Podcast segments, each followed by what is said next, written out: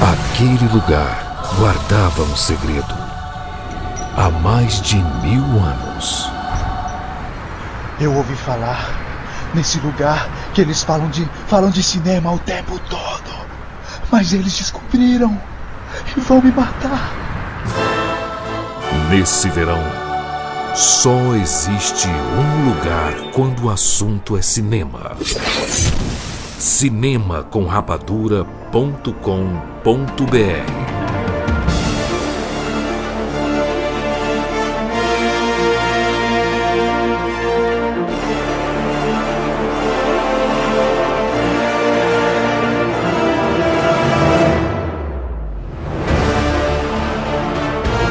Seja bem-vindo, seres Rapadura em todo o Brasil. Está começando mais uma edição do Rapadura Cast. Eu sou Júlio de Filho.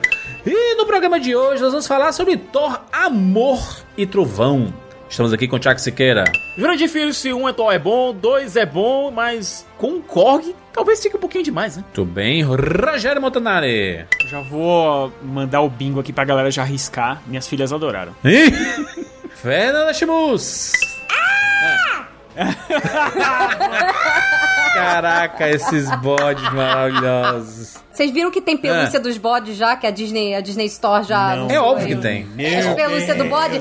Eu só não sei se eles berram ainda. Ainda não vi se eles têm a botãozinho pessoa você berrar. aperta o bode, ele. Eu quero. Se tiver, se ele berrar, eu vou comprar. Não tô nem aí. Eu vou te dizer, Fernanda, se é uma coisa que a Disney faz bem é comercializar tudo que ela coloca a mão, né? E eu tenho certeza absoluta que ela vai construir uma nova Asgard dentro dos seus parques, tá? Para as pessoas vestidinhas, tudo, porque é uma micro Disney, né? Então eles vão, eles vão construir isso daí. Me cobrem depois. O sorvete do infinito lá pra vender, né? É pior que eu já comecei a assistir o, o, o filme. Quando o bode começou a gritar, eu falei assim, cara, eu tenho certeza que vai vender isso na área da Marvel lá na, na Disneyland. Certeza Vai ter um animatrônico lá do bode. Gente, e se eles botarem um animatrônico ali pra galera filmar, tirar foto, postar lá no, no- nos TikTok, nos Reels, nas coisas, só as pessoas lá com o bode atrás fazendo. Ah!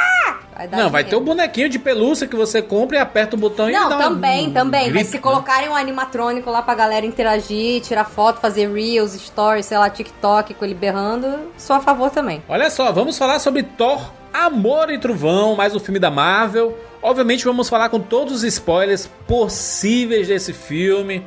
Esse filme que traz o retorno aqui de Taika Waititi, diretor de Thor Ragnarok, traz, né, Chris Hemsworth aqui, traz Natalie Portman com uma poderosa Thor. Será que ela entrega o que a gente estava pensando ali de ser, né, a substituta? É o fim do Chris Hemsworth como Thor. Acabou Thor. Agora é a poderosa Thor que vai mandar no negócio. Será que nós temos isso daí? Vamos conversar nesse podcast. Fernanda, tá bem na cara que Thor, Amor e Trovão tem um visual todo inspirado nos anos 80, né? Aquela coisa Guns N' Roses e tudo mais, né? Nossa, demais. Inclusive, isso me faz lembrar muito dos clipes que a gente via na MTV, né? Falando em Guns N' Roses, o de November Rain era triste pra caramba, né? Aí, Fernando, tá acertou em cheio, hein? Porque nós vamos falar de dois clássicos dos anos 90 que, olha só, passavam na MTV, exatamente, e que estão de volta com tudo, com duas estreias exclusivas no Paramount Plus. Beavis and Butthead e South Park. Ai, adoro, adoro. Inclusive, o South Park nunca parou de ser produzido, né? Nunca, né? Os caras são a máquina de fazer animação, meu Deus. Inclusive, saíram aquelas temporadas sobre a pandemia da Covid lá no Paramount Plus que são inacreditáveis. E são hilárias também, né? Muito. Inclusive, pros mais nostálgicos, vou dizer que é a sinopse, tá? Do, do Beavis and Butthead primeiro. Beavis and Butthead detonam o universo. É o novo filme da dupla Beavis and Butthead, que agora estão indo para o espaço em 1998 e depois para o futuro, especificamente em 2022. E por aqui eles são caçados pela NSA, pelo governador do Texas e até por versões paralelas de si mesmo. Caraca, hein? Nossa, eu ouvi falar demais desse filme. É a volta da dupla, super promissor. Exatamente. O próximo filme é South Park Guerras do Streaming Parte 2, que é a parte 2 do filme que foi lançado lá em maio, em que o Cartman enfrenta sua mãe numa briga de chantagem emocional enquanto desenrola um conflito épico que ameaça a existência de South Park. Ai, gente, só South Park mesmo, né? Guerra dos streamings numa plataforma de streaming, gente. Só South Park mesmo pra fazer um Exatamente. negócio desse. Olha só, se você ainda não assinou, acho que agora é a hora de você experimentar o Paramount Plus pelos 7 dias gratuitos que eles oferecem para os novos assinantes. Acesse aí paramountplus.com.br e aí você já aproveita também para assistir um monte de conteúdo bacana que tem lá no serviço, como a série do Halo, como a série The Offer, né, a série do Poderoso Chefão e muito conteúdo sobre South Park e muito mais. Pois é, gente, não tem mais desculpa. Paramount Plus tá arrebentando demais. Só conteúdo exclusivo de qualidade. Excelente. É isso, vamos falar sobre Tom, Amor e Trovão agora aqui no Rapadura Cast. Olá, pessoal do Rapadura, tudo bem? Meu nome é Sara. Eu sou de São Paulo e bem-vindos ao mundo espetacular do cinema. Um beijo para vocês. James Bond. Life was life. You can't handle the truth, Johnny. I'll be back. And the Oscar goes to Rapadura Cast.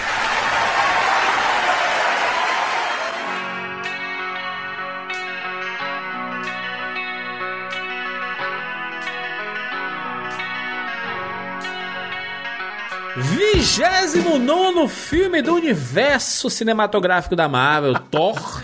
Como é? Amor e Trovão. Esqueci o nome do filme, cara, de nada. Como é que é, como é, que é Fernanda, o, o grito? Isso. Todos nós sabemos a piada. Quando ela é repetida diversas vezes, ela perde a graça, né? Você tá ligado? Mentira. Pra mim, não. Só, só no Zorra Total. Zorra Total é o exemplo disso. Praça é nossa, Olha a faca. entendeu? Toda semana, o mesmo bordão. Sim, e é divertidíssimo, né? E é divertidíssimo. As pessoas gostam. Gente, Chaves, sabe? Não, você. Chaves. Chaves é todo dia os mesmos bordão, cara. E é maravilhoso tu rir a mesma. Tu sabe o que tá vindo e tu tá ali esperando o trem vir. Esta representação teatral foi montada e dirigida pelo seu Madruga. Mas, por favor, não caçoem dele. O Juras não tem mais paciência com a Marvel. Não, não é isso. Pronto, já começou, caralho. Ninguém tem paciência comigo. Caraca, né? pronto, é, começou É. esse negócio. O Juras começou o filme. Tá, tá, tá. Mentira. Tá. Mentira, Sicas. Não, isso não é. Não, vamos falar a verdade. Isso não é verdade. Antes do filme começar, ele já tava reclamando. Muito antes de, de começar o filme, ele já tava reclamando. Essa é a grande verdade. Ele já não gostava do filme há uns três meses atrás. Aí quando ele assistiu. Ninguém só- respeita o Jurandir mais. É porque o Taika Waititi, eu assim, eu, eu tenho os meus problemas com Thor Ragnarok. Eu acho o filme divertido. Tu tem um problema de duas nádegas verdes, do tamanho de duas nádegas é isso, nem é gigantes isso. e verdes. Em CGI. A bunda do Hulk, beleza. Ele, cara, ele usa a bunda do Hulk. A bunda é do a Hulk, cara- beleza? Tu passou os últimos três, os últimos cinco anos falando da bunda do Hulk. É verdade. É a carta bunda do Hulk. Mas o negócio não é esse. O que eu não gosto, e aí é que vocês, né, vocês aí, você, essa galera aí, adora defender do negócio do filme de super-herói não tem, tem, não tem que se levar muito a sério. Marvel é isso mesmo, é a comédia, a gente tá aqui pra rir, e é isso mesmo. Que se importa com consequências, o negócio aqui é, né, é isso, é Marvel é zoeira, hahaha, é, kkk. E aí, eu, eu tenho os meus problemas com isso, tá? Tenho os meus problemas. Eu acho que você pode ser engraçado, mas que não deixe o drama de certas coisas que são sérias se perderem. Eu tenho esse problema com, com, com Thor Ragnarok, por quê? O Thor Ragnarok, especificamente, ele é um filme que pega o Ragnarok, que é um grande evento mitológico, e ele leva na zoeira. Entendo que é a, vibe do Taika Waititi, ele é esse cara da comédia. Se você queria que fosse um negócio dramático, chamasse, sei lá, Paul Thomas Anderson, sabe? Ou alguém que fizesse drama... Menos, manti- né? mantivesse o Kenneth Branagh, por exemplo. Que seja, que seja. Mas o, o negócio é que o Taika Waititi ele não vai fazer esse filme. Ele vai fazer um filme de comédia porque ele é um cara da comédia e ele sempre prioriza a comédia nos filmes dele. Inclusive, ele, de entrevistas que ele, que ele tá dando, né? Dando entrevistas aí pra promover o, o Amor e Trovão. Ele só fala isso. Toda hora é negócio assim, não, é um filme de comédia. Ele tá passando por uma crise de, né, de meia-idade ali, mas é uma comédia. Tudo pra ele é a piada, é, tudo é a piada ao extremo. Não é só comédia, né? É uma comédia romântica. É uma Kong no espaço que a gente tá tendo aqui. Boa parte do filme é Hong Kong no espaço. É uma comédia romântica. A gente não tem, tá tendo grandes exemplos no cinema mais. Parece que é um gênero que agora tá relegado ao streaming, comédia romântica. E o Taika ele resolveu trazer comédia romântica para dentro do universo Marvel, esse, gênero, esse subgênero de comédia romântica para dentro do universo Marvel. Vocês, real, vocês enxergam assim, é uma comédia romântica? Consegue ver, Fernanda, como uma comédia romântica? Ele tem seus momentos de comédia romântica. Hum. Mas eu acho que ele é muito mais, ele é muito mais um filme sobre crescimento e um filme sobre amor num geral. Eu acho que tipo, além dele ser a comédia romântica, ele fala, ele fala do amor de várias formas. Ah. E isso eu acho que além da gente ver na questão do, do Thor com a, com a Jane Foster, uma coisa que eu achei muito linda, por exemplo, por mais que não tenha aparecido tanto, mas que eu achei lindo mais lá pro final, é a gente ver o amor do pai pela filha, né? No caso do Gore com a filha Sim. dele. Você vê a, a ideia da- das crianças também se juntarem na história e terem um papel muito importante. Eu acho Lua que o filme, cristal. ele, ele tá querendo.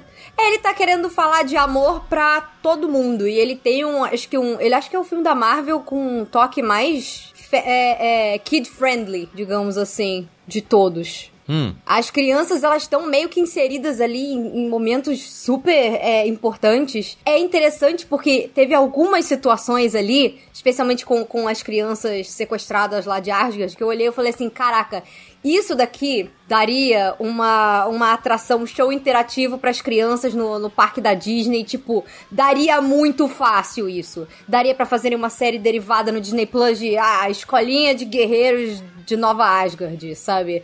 Dá pra você fazer milhões de coisas a partir daí, sabe? Eu acho que eles estão fo- focando muito nessa coisa dos personagens mais jovens agora. E a gente viu muito adolescente aí nas séries, né? Tem toda uma galera nova entrando, tem a Kamala, tem a Kate Bishop, tem O próprio Peter enfim, Parker. o próprio o próprio é o próprio Peter Parker que é bem mais novo dessa vez. Então, pode ser, eu acho que eles estão querendo montar talvez um time adolescente aí mais pra frente. E, cara, por que não a gente vê crianças também? Teve, cara, aquela- aque- gente, teve um momento ali que parecia pequenos espiões. Eu falei assim, cara, Tem um, Muito tem um negócio aí da, da, da Marvel que ela tá querendo criar seus jovens vingadores mesmo. né? Isso é real, né? A gente tá vendo isso. Uhum. de- Essa fase 4 inteira, a gente viu lá na. na- tanto nas séries quanto no- nos filmes, né? Na- nas séries a gente viu lá a Kate Bishop, né? No Gavião Arqueiro, né? É, que é. Tá, foi preparada pro futuro ali. A gente, tem, a gente tem a Helena no, no Viúva Negra, aí, né? é- Hel- Negra. aí Helena não, a Helena já é adulta, cara. A Helena não é adolescente. Mas é uma jovem vingadora. Mas pode ser uma jovem vingadora. Não, não é. Não é. Nunca foi, nunca será. A Helena Ela não nunca- é uma jovem nunca- vingadora? Mais jovem que a Scarlett ela Johansson, tava ela é, né? interagindo super bem ali com a Kate. Pois é, pra mim eu era vibe adolescente ali. Não, não, ela pode. Cara, a Helena é adulta, a Helena já tá batendo nos 20 e Ela tantos. pode ter a vibe da irmã mais velha, talvez. Exatamente. Ela não, nunca foi. A Helena nunca foi jovem vingadora. Ela pode ser uma parceira da Kate num filme próprio dela. Delas duas lá, tendo um bate e volta, tá uma Ou ela pode ser, própria. sei lá, a mentora que tá lá num momento Eu não, importante. eu não vejo a Helena tendo assim. boa química com o resto da galera, só com a, só com a Kate, que as duas têm uma vibe muito parecida. É, Tá. Agora a Helena, como jovem vingadora, pode tirar, pode tirar. Ela, se ela for pra alguma equipe, vai ser pros Thunderbolts, não vai ser pra Entendi. Jovens Vingadores, não. Pegando mais exemplos de jovens, assim, a gente tem os filhos da Wanda ali, talvez, Os dois. Mas em, em que realidade eles viriam pro, Billy e o Tommy. pro, pra, pra nossa realidade? Extrapolando, certo? Nos quadrinhos o que acontece é, quando essas crianças desaparecem, as almas delas, porque por mais que o corpo físico desapareça, as almas continuam lá, e essas almas acabam Hum. encarnando é, em, outra, em outras crianças, outro, outras crianças que iam por nascer. É, Elas mas as pessoas é, querem o- o- os dois pivetinhos, né? O visual dos não dois vai, não pivetinhos vai, não vai, não vai acontecer isso. Vamos encarnar em pessoas que são iguais aos, aos, an- os antigos. Não, não, eles vão nascer, crescer e tal, e viram adolescentes, se tornam adolescentes. Hum. Eles não vão vir com aquelas idades lá, que a gente viu lá em WandaVision. É, tá, até porque eles vão crescer. Vocês já se Mas perderam até tudo. fazerem isso, os meninos já estão mais velhos também, né? Que até chegar nisso aí. É, a gente tem o filho, o filho do. O, o neto daquele. Foi o primeiro Capitão América, né? Como é o nome do personagem? cara? O, é o Patriota, Patriota. né? Patriota pode ser, ele pode ser um dos. Né, que, a- que a gente vê lá o Sam conversando com ele. E aí o pivetinho aparecendo lá de fundo e tudo. Aí pode ser que ele tenha um destaque no futuro. Quem mais de jovens? A estatura, A estatura, que é a filha do, do Homem-Formiga, que a gente vai ver no Quanto Mania, né? É É, verdade. tanto é que trocaram a atriz que fazia a Cassie lá no, no Ultimato, agora que vai ser a Catherine Newton, Ah. lá, lá de Pokémon. Ah, do eu Detetive gosto Pikachu. dela. Eu gosto dela. Também gosto dela. E que fez Freak também. Mandou super bem no Freak. Não, tá ótima, fazendo os dois papéis. Fazendo os dois papéis. Gente, maravilhoso. Maravilhoso. Ela e o, o, o Vince Vaughn também. O Vince Vaughn tá engraçado demais, cara. Nossa, esse filme, esse filme ele, ele tem umas bobeirinhas assim, mas a- a- o conceito dele é tão legal. É, a gente tem a Kamala, a própria Kamala, a Miss Marvel, né? Kamala Miss Marvel, ela com certeza estaria numa equipe. Quem assistiu é, Amor e Trovão no cinema, a primeira aparição que a gente tem canon da Miss Marvel com uniforme é justamente lá na, no, no logo da Marvel, que já aparece lá, lá em destaque com o uniforme e tudo. Agora tem o Axel, que é o filho do Randall. O filho do Hamilton agora. É, do- verdade. Axel É, é Randallson. E tem a menina que é a Amor, né? Que a gente não sabe o nome dela ainda. É. Mas que até então ela é chamada de Amor. Love. Que é outra coisa, é, é a- olha, a fonte de é renda da Thor, família né? Hemsworth, a, a fonte de, família da, de renda da família Hemsworth é botar a galera pra atuar. A menina é filha do, do Chris, é filha do Chris Hemsworth, cara, filha do Thor Tá mesmo. zoando. Mentira, ela é? É sério. Mentira! Aham. Não sabia Sério isso? Tô chocada. Eu não sabia.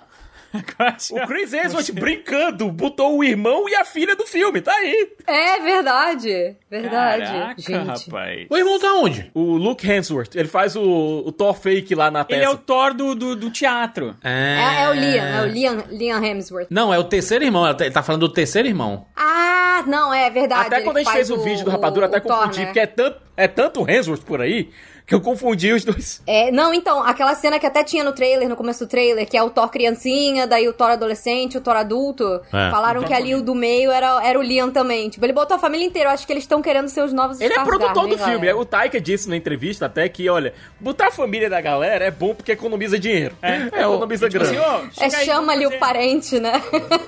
Tem, a, a- a gente, a gente vai ter também a, a Iron Heart, né? No, no, no próprio Wakanda Forever, ela vai aparecer, né? Vai ser apresentada. É um- a substituta de al- alguém tipo Homem de Ferro, né? Com as armaduras e tudo. Juras, é, tu chegou a ver a foto vazada? A, a arte vazada? Sim. Ela tá igual a Samus em Super Metroid. Até a, É, exatamente. Até as ombreiras aqui tá igual a Samus. Então, a sacada é a seguinte: a Marvel não é idiota. Então, o que ela vai querer fazer é replicar os Vingadores de alguma forma que, que faça com que as pessoas que não sejam tão ligadas nas coisas da Marvel, por exemplo, como a gente, que a gente assiste absolutamente tudo, eles querem pegar aquele, aquela pessoa que foi assistir o Vingadores Ultimato e adorou. E que agora vai ver vai querer ver um novo Vingadores. Sabe o que, que vai ela ter? A divisão dos véi fã das fases 1, 2 e 3 da Marvel. E aí os que vão. Ele, esses que, que, vão, que vão criticar Fazendo isso assim. Essa molecada aí, nada a ver. É. Jamais serão Homem de Ferro, Capitão América, é, Hulk. é, Thor. É tão, é tão previsível que é até triste, né? É Pior muito que isso triste. meio que já rolou, tipo, semana passada a gente teve um tweet meio que inocente, entre muitas aspas aqui, certo? Da, do Hollywood, The Hollywood- Reporter, é, falando do lançamento do Capitão América 4, que já tem diretor, etc, etc.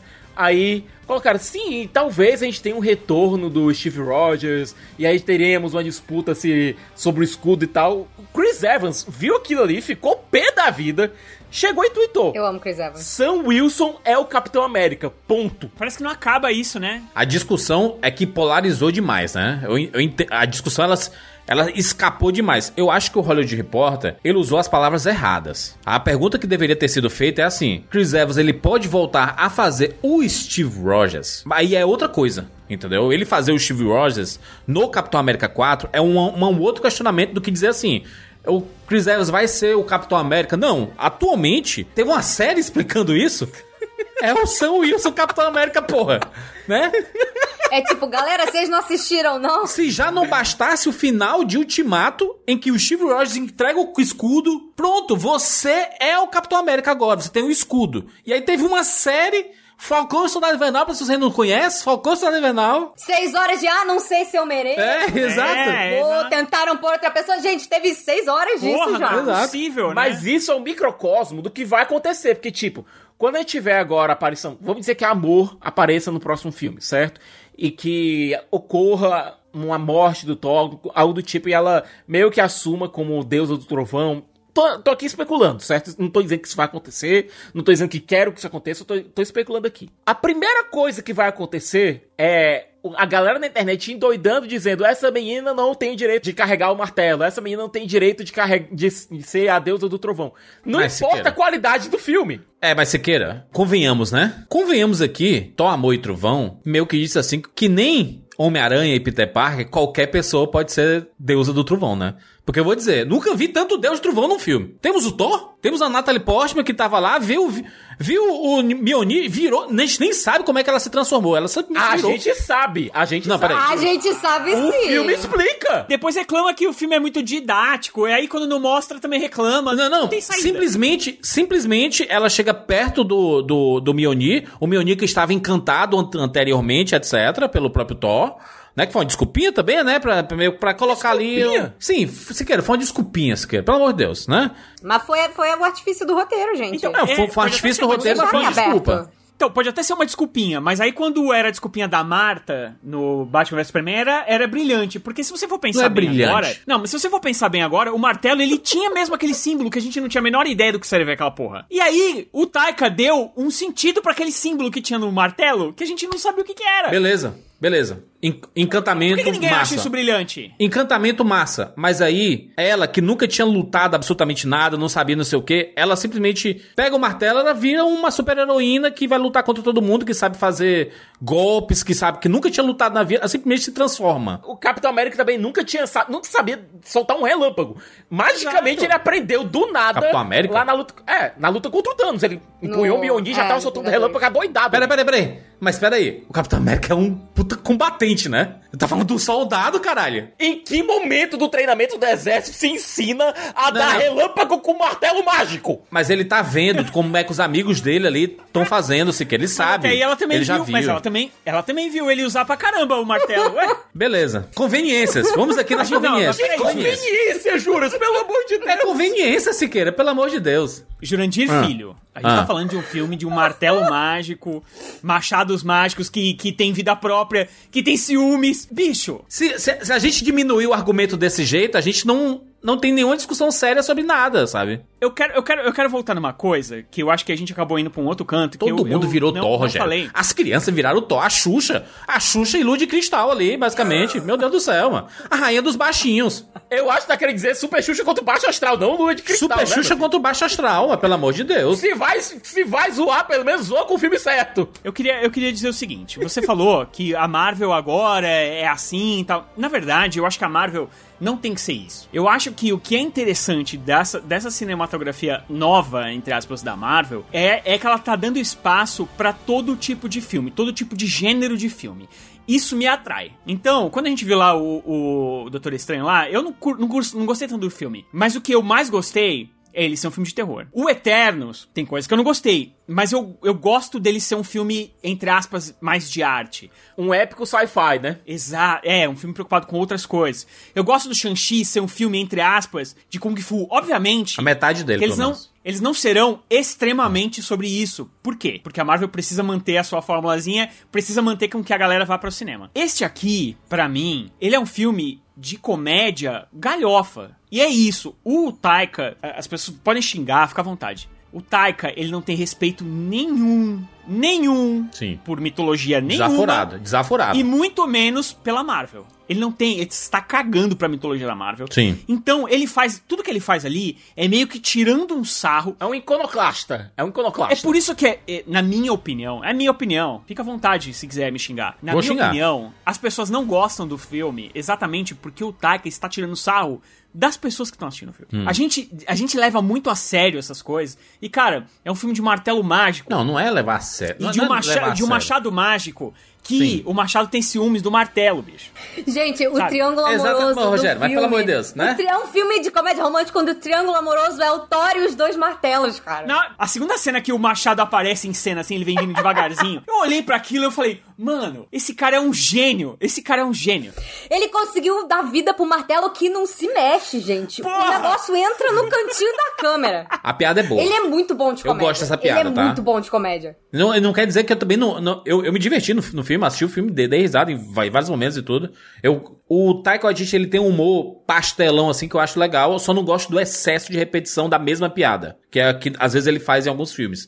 Mas eu, eu, eu me, me divirto bastante com a, a parada dele. O negócio é que ele colocou uma, uma coisa que a gente nunca tinha visto nos filmes anteriores. Que é uma personalidade pro, pras armas, entendeu? A gente não, não tinha visto. Ele inventou aqui, ele assistiu o Doutor Estranho e viu que a capa tem uma personalidade. Eu vou É, colocar também nos martelos, assim. E botou no martelo e no. E no. No Hope, no Hope Tormentas, né? No machado. Ele, ele virou. Tipo assim, ele transformou em personagens. Para criança é, é divertido, entendeu? É, mu é muito legal a gente ver isso. O martelo com ciúmes, brother. Não. Tem uma terceira arma que a gente não falou, que é A a espada, espada. a espada a também, espada. também tem. A espada, literalmente, olha, o pessoal ficou falando, ah, o, o, o Gord chega do nada lá no oásis lá do deus dele. Não, a espada tá chamando ele, porque a espada capta o sofrimento dele e começa Sim. a atrair ele pra aquele lugar. Tanto É, aqui, é, que foi, foi uma explicação rápida, simples, mas meio objetiva. Ele disse assim, cara, isso aqui. Não vamos, não vamos por demorar muito, assim. É, é isso aqui. E, Sicas, tem aquela espada do Jon Snow lá que aparece na- no Eternos, lá na, na, na, segun- na Uhum. Sim, cena que pós-crédito. chama ele também. Que ela também chama ele, E né? é uma Que espada menos- amaldiçoada. E é também uma Que é mais espada ou menos parecida com essa espada aí do... do A necro, cara, a necroespada que aparece aqui, primeiro, aquele prólogo eu achei maravilhoso. O prólogo do filme, ele Exceto é quando didático. aparece o Deus, né? Que tá bem mal feito ali. Tá muito É ruim. muito bom, Muito nossa. ruim o CGI. Muito ruim. Não, não, eu, eu nem ligo pro CGI do, daquele deus lá, sabe por quê? Porque É, tu é fã pra de ser- Doctor Who, né? Se quer Star Trek, então tu não liga mesmo pra CGI. É, aparentemente tu falando, é, falando de Star Trek 66, tudo bem, mas não tá vendo as séries novas, mas enfim. É, mas aquele deus, cara, primeiro, é um escroto. Ele, a figura dele é pra te causar realmente uma certa repulsa. Tá com a gente é ateu? É uma pergunta retórica, assim. É. Cara, a mensagem dele aqui é bem, bem bruta, porque ele coloca os deus, a maioria dos deuses como figuras egoístas que não escutam a- as orações dos seu- seus adoradores Deuses que não se importam, né? Ele criou deuses que não se importam. Não, e outra coisa, que ele só vem, só vem os mortais como figuras para adorá-los, como figuras ególatras, de puro e total egoísmo, uma relação só de um lado. Essa retratação dele não é muito diferente do, de como a mitologia é retratada em livros e tudo. É, realmente Sim, são a deuses grega, a mitologia romana. ególatras e que se, né, se, se aproveitam do fandom, né? Assim pode dizer, É, do fandom. olha os, de- os deuses de God of War, né? Que, que a gente que é um jogo aí muito popular, né? As Sim. pessoas jogaram bastante e tal. que o e, Christian cara, Bale interpreta, eles- inclusive. Então, o Christian Bale. Não, o Christian Bale é o. O Christian Bale é o Kratos, né, mano? É o matador de deuses, né, Porra, mano? é. É, pois é. Já era, né? O, o Sony, tu perdeu essa aí que o- a Marvel E saiu na olha, frente. Eu mano. vou dizer que uma coisa, a, a ira do Gore, a motivação do Gore é completamente justificada. Eu acho consigo, eu, eu consigo entender muito bem de onde vem a ira daquele cara, consigo entender muito bem de onde vem aquele ódio, de onde vem aquela- a corrupção, entre aspas, que a espada causa nele, porque a- o filme próprio diz, a espada corrompe e mata o seu usuário. Ele não, é um cara que foi. Um cara com fé que se sentiu abandonado pelo Deus que Se ele sentiu, adorava. ele foi abandonado. Quando, quando você, a gente pensa, vamos pensar mitologicamente falando, é, os deuses não ficavam andando entre os humanos ali, passeando. E aí, gente? High five aí, gente! Não Zeus é, chegava. sempre- Não, olha, é aquela coisa, Zeus chegava pra fazer outras coisas. Não era exatamente um high five que Zeus fazia. Mas a relação sempre foi assim, né? Eles, os Era um deuses. high one. Super Raiwana. Eles superiores e os mortais lá adorando esses deuses. Sempre foi de- de- dessa forma assim. Então o Gore, ele, ele tava querendo, né? Ele tava querendo pelo menos um, um milagre, né? Ele tava querendo um- uma luz ali. Não, a questão é que ele não queria nenhum No final, milagre. eu acho Ele- que ele não tá. É, ele tava querendo reconhecimento pelo sofrimento do povo dele, né? Ele falou, ai, a nossa salvação, morreu todo mundo. Eu imagino que ali ele tenha imaginado que ele teria morrido também, por isso que ele estaria encontrando aquele é? Deus. Ele, Sim, ele não percebeu que ele tava. Ele pensava que ia ter uma chamado ali pela ia ter um pós-vida, um- Exatamente. uma vida eterna. É, ele tava contando com isso. Ele fala, a gente sofreu, a gente definhou, a gente morreu, tudo no seu nome, sabe? E o Ele pior é ficou o pistola ali, né? vira lá e fala, ah, mas tudo bem. Ele fala, não, mas acabaram seus adoradores. Tem problema não, eu faço outros. É, tipo, faço outros. Então, se colega, existe uma sabe? conveniência que aí. Tipo, minha você- filha morreu e ele ri da cara dele. Você Criticando fala os assim, influ... É, é meio como criticar os influencers também, né? Os influencers aí adoram não dar muita moral pra, pra, pros seguidores e não sei o que. A pessoal. Aliás, não só influência, né? Pra ídolos de uma forma geral, né? Que a gente coloca, deposita tanto amor e tanta devoção pra alguns nomes, que não deveria no caso, mas a gente acaba colocando. E a gente não. É que nem pra time de futebol também, a gente faz isso também, de colocar um amor, uma paixão absurda, que a gente não vai receber isso de volta, cara. Esse amor não vai voltar, gente. Em um lampejo, a gente pode sentir alguma coisa. Tipo, uma curtida do ídolo, tá ligado? Uma resposta do ídolo, ou o seu time ganhar. Mas não vai ser sempre assim, meu filho. né? O, Juras, eu senti alguma coisa pessoal aí nesse Sempre é pessoal, Siqueira. Sempre é pessoal. Não tem como não ser pessoal. Fica voltado, Jurandir. Mas eu sinto que isso abre uma possibilidade muito maneira, né? Claro. Que ali naquela primeira cena pós-créditos que a gente vê que o Zeus, na verdade, não morreu. E ele fala, pô, a galera não quer mais adorar a gente. Eles olham pro céu, eles procuram os super-heróis deles. Eles procuram a galera que se doa, né? Eles não querem mais adorar ninguém, eles só querem o em troca. Faz então eu sentido. acho maneiro que eles coloquem um embate aí com os deuses. Faz sentido porque os super- os super-heróis, eles são os novos deuses, né? Se, Sim, se- se exatamente. você imaginar, né? An- antes, quando surgiu um problema, o pessoal olhava pra cima e pedia ajuda a Deus, né? É, ou a Zeus, Ainda mais na né? Marvel, que a maior parte dos heróis, tipo, ok, o Thor é um deus e tal, mas a gente tem muitos humanos mesmo. Mas Exatamente. um deus, um deus entre aspas. Ele, ele era os deuses astronautas e tal. A gente, inclu- inclusive, a gente, Uhum. na Marvel, a gente tem essa agora que todos os panteões são reais. Inclusive, o próprio Zeus diz: olha, cada, cada, cada panteão que cuide do seu povo, sabe? Cada panteão que cuide do seu. Problemas de Asgard é problema de É Asgard. muito bom que, que até a própria, a própria Jane fala, ah, então, eu fui procurar respostas na ciência e tal, não sei o que, mas não tava dando certo. Pô, por que não nos vikings espaciais, sabe? Eu adoro também que agora é, tipo, é o universo cósmico e todo mundo é alienígena nesse negócio e dane-se, sabe? É, esse, esse filme, como, como foi falado ali no começo, o, o Taika Waititi é um diretor que ele não se importa muito com o MCU, assim, sabe? Com até os personagens, assim. Quem vai, quem vai ter que se virar é quem vai colocar o Thor e seu universo dentro dos próximos filmes, assim. Eles se virem. Eu vou fazer meu filme divertido aqui e não tô nem aí. É, é tanto que... Se você parar ca- pra pensar, o Sam Raimi também é assim. O Sam Raimi também, na época que Ok. saiu o Doutor Estranho, ele tava falando, ah, nem assisti WandaVision inteiro, não. Tipo, É. Me disseram o que, que eu tinha que saber Aí eu percebi ali, que ele não assistiu sabe? o, o WandaVision, porque se eu tivesse visto, eu não tinha feito. Ele o não tinha matado o- a Wanda. o Doutor Estranho não tivesse a loucura do jeito que ele fez, repetindo o plot. Mas assim, o, o, o, o Thor, especificamente, eles entenderam que é um personagem muito difícil de adaptar. Tanto que os dois filmes do Thor sofrem com isso, né? De. É difícil colocar essa mitologia e, e fazer as pessoas se divertirem, ser um negócio legal e tudo mais. Veio o Ragnarok e percebeu-se que o Thor é um personagem extremamente engraçado. E o Chris Hemsworth, especificamente, é um personagem é um, é um ator que engraçado. perceberam, é, pois é, Hum. naquele filme horroroso das caça-fantasmas, eu acho que eles perceberam o potencial de Chris Hemsworth para ser o, É, muito mundo. do que eu gosto do filme é por causa especificamente dele ali, sabe? É, Sim, ele, ele sim. realmente é um cara da comédia que funciona. É, e Nossa, não, mas isso a gente não pode negar, que, que o, o, o Taika deu uma guinada no Thor com Deu. questão de personalidade no MCU, Deu. que antes você olhava aqueles dois filmes antigos e você, ninguém, ninguém, tipo, você não odiava ele, mas não, não era favorito de ninguém, sabe? Não, é que você pega o primeiro Quando Thor. você perguntava pras Você- pessoas. Você pega o primeiro Thor, assim, é um personagem extremamente. Sicas, desculpa, eu sei que você lê quadrinho desde que você é criança e. você Mas eu tô falando do no MCU, coração. gente, eu não tô falando Não, não, não, do eu sei. quadrinho. Mas não, mas eu tenho que Falando falar pra isso quem conhece porque. direto do MCU. Não, eu tenho que falar isso porque o Sicas é um grande entusiasta e também ele- fala em nome de outros leitores de quadrinhos e tal. Mas o personagem do Thor da Marvel é ridículo. É ridículo, né? Porque ele, ele tem uma fala empolada. E aí ele tem que estar entre os mortais, né? E tem toda uma, uma coisa que, que tentou se fazer ali no primeiro filme e que ficou meio. ficou muito brega, né? Porque é um personagem brega num, num, num mundo todo dourado e tal. Aí fala assim: não, isso aí não funcionou. Vamos transformar isso. Não, agora vai ser o, o Thor Dark. Aí o segundo filme é meio. chamaram o cara do Game of Thrones. Ficou uma porcaria maior ainda. Pra mim, é o pior filme da Marvel disparado. E aí, cara, o que a gente vai fazer com esse cara? Ele é ridículo. Vamos fazer com que ele seja realmente ridículo.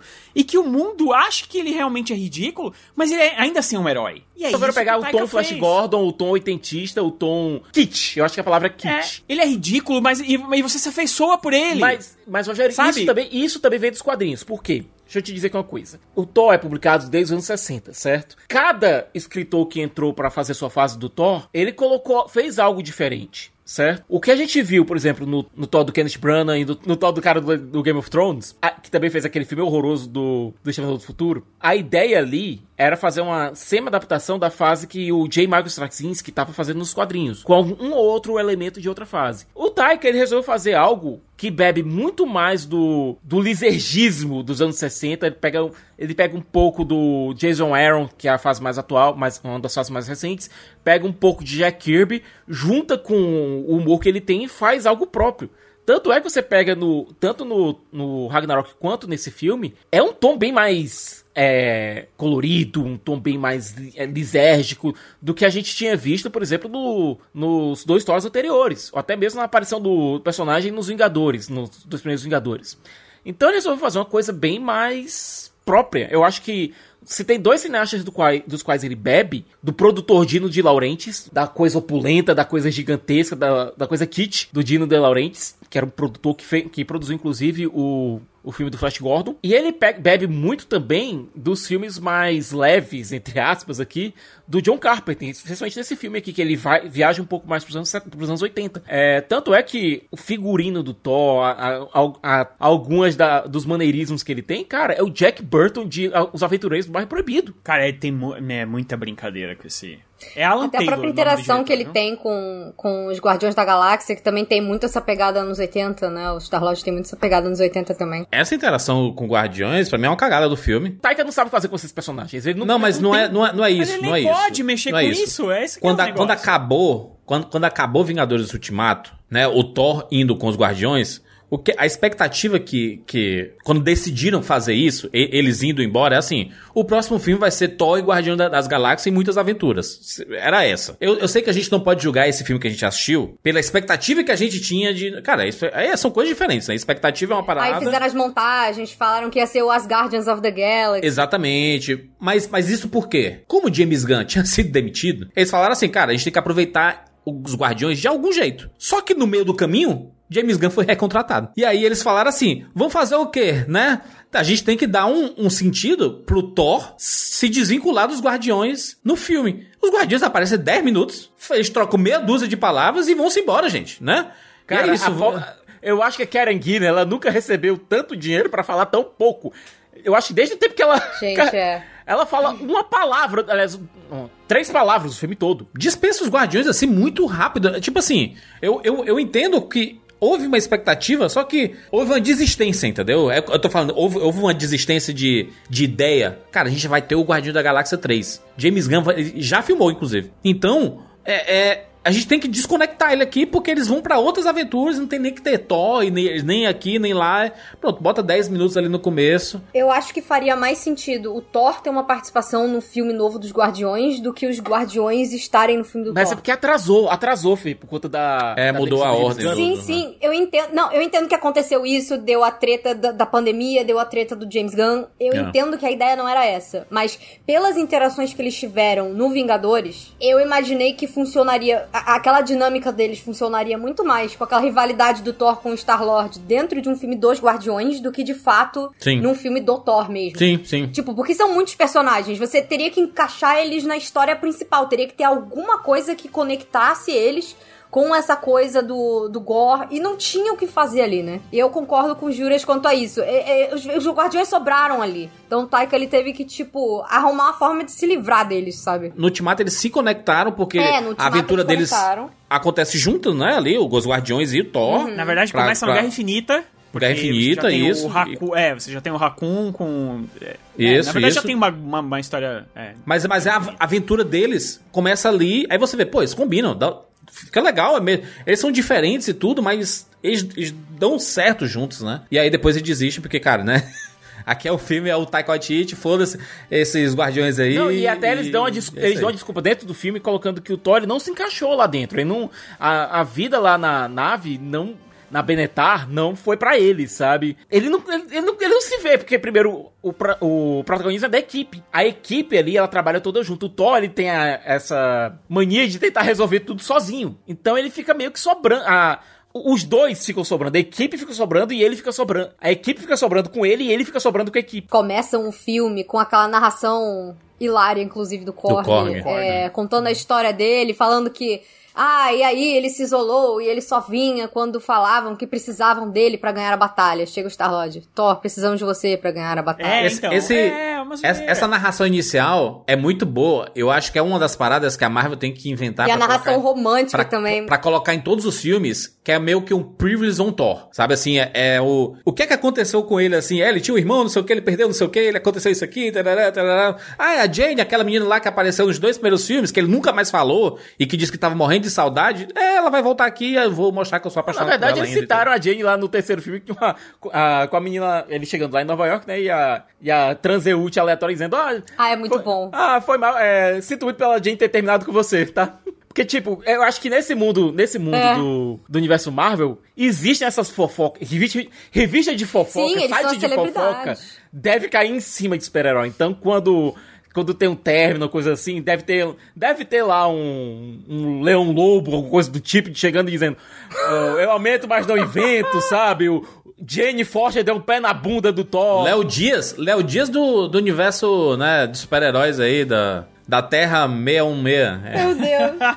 E é, o- é o que eu tava falando com o Juras, com o Sicas quando a gente gravou o vídeo, né? Assim que a gente saiu do filme, Uhum. é, o Korg ele não é um narrador confiável, né? Então, assim, é tudo Não muito é. mais bonito pro Thor do que na realidade Rogério, eu, foi, eu né? posso, eu posso ser sincero E- contigo numa coisa? É. Eu revi o filme, basicamente, antes daqui de fazer o cast, né? Cara, o Korg, a maioria das piadas deles não funcionou comigo, sabe? A maioria, a maioria das piadas do Korg bateram fofo. Tem muita gente que reclama das piadas do Korg, eu, eu gosto das piadas dele, eu gosto do- daquele humor. O besta, Korg que é o. Night besta. Shyamala, né? É o Taiko Atiti querendo aparecer. É isso, né? É que tá, no Ragnarok as piadas do Korg, elas, ela- elas eram pontuais. Aqui ele se torna um personagem um pouco maior do filme, e ele tá sobrando, porque a gente sente falta. Ele tem. O Taiko Waititi, ele dá aquele espaço pra ele mesmo. Só que a gente tá querendo acompanhar a Jane, a gente tá querendo acompanhar a Valkyria, a gente tá que- querendo acompanhar o Thor.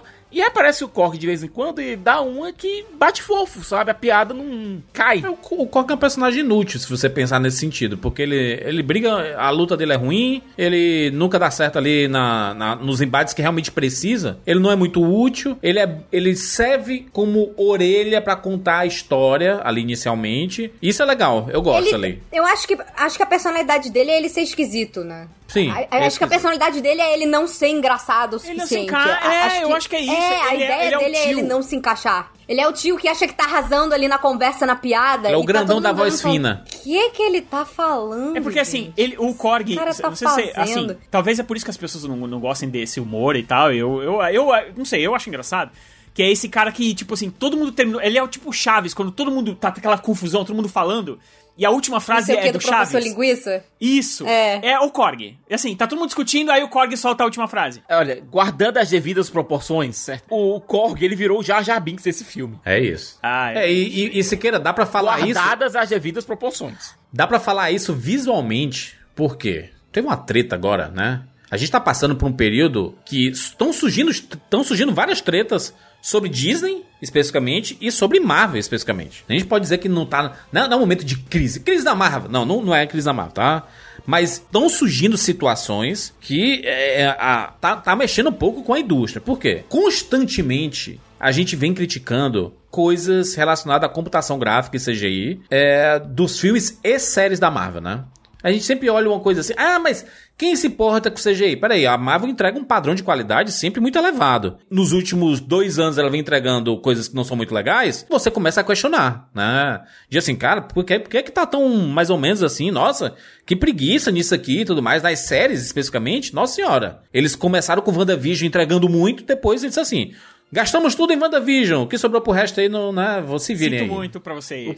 Sinto muito pra vocês aí que estão fazendo o as problema, séries. O problema não é o dinheiro. O problema não é o dinheiro. É. O dinheiro há. A gente sabe, a gente vê os números de orçamento. Agora, pe vamos Não pegar tem especi- tempo, né? É, vamos pegar especificamente esse Thor, certo? O Thor Amor e Trovão. A gente tá lá esperando a cena pós-créditos, né, obviamente. E aí passa lá, equipe, é, companhia 1, companhia 2, companhia 3, companhia 4, companhia Nunca 5. vi tanta gente nos créditos na parte de CGI, viu? Nunca vi. Eu saí do cinema, eu saí do cinema foi uma das coisas que eu, que eu reparei de cara. E normalmente eu não reparo nessas coisas, mas, cara, a Sony é uma das empresas que fez é, É? efeitos especiais pra, pra Marvel nesse filme. A Sony. É muita empresa, é muita empresa. E É surreal. Rogério, soma isso com a gente tá tendo isso no Twitter. Vários profissionais, vários artistas de efeitos especiais que, que sim, são artistas, gente. São Sim. artistas, eles estão fazendo arte ali.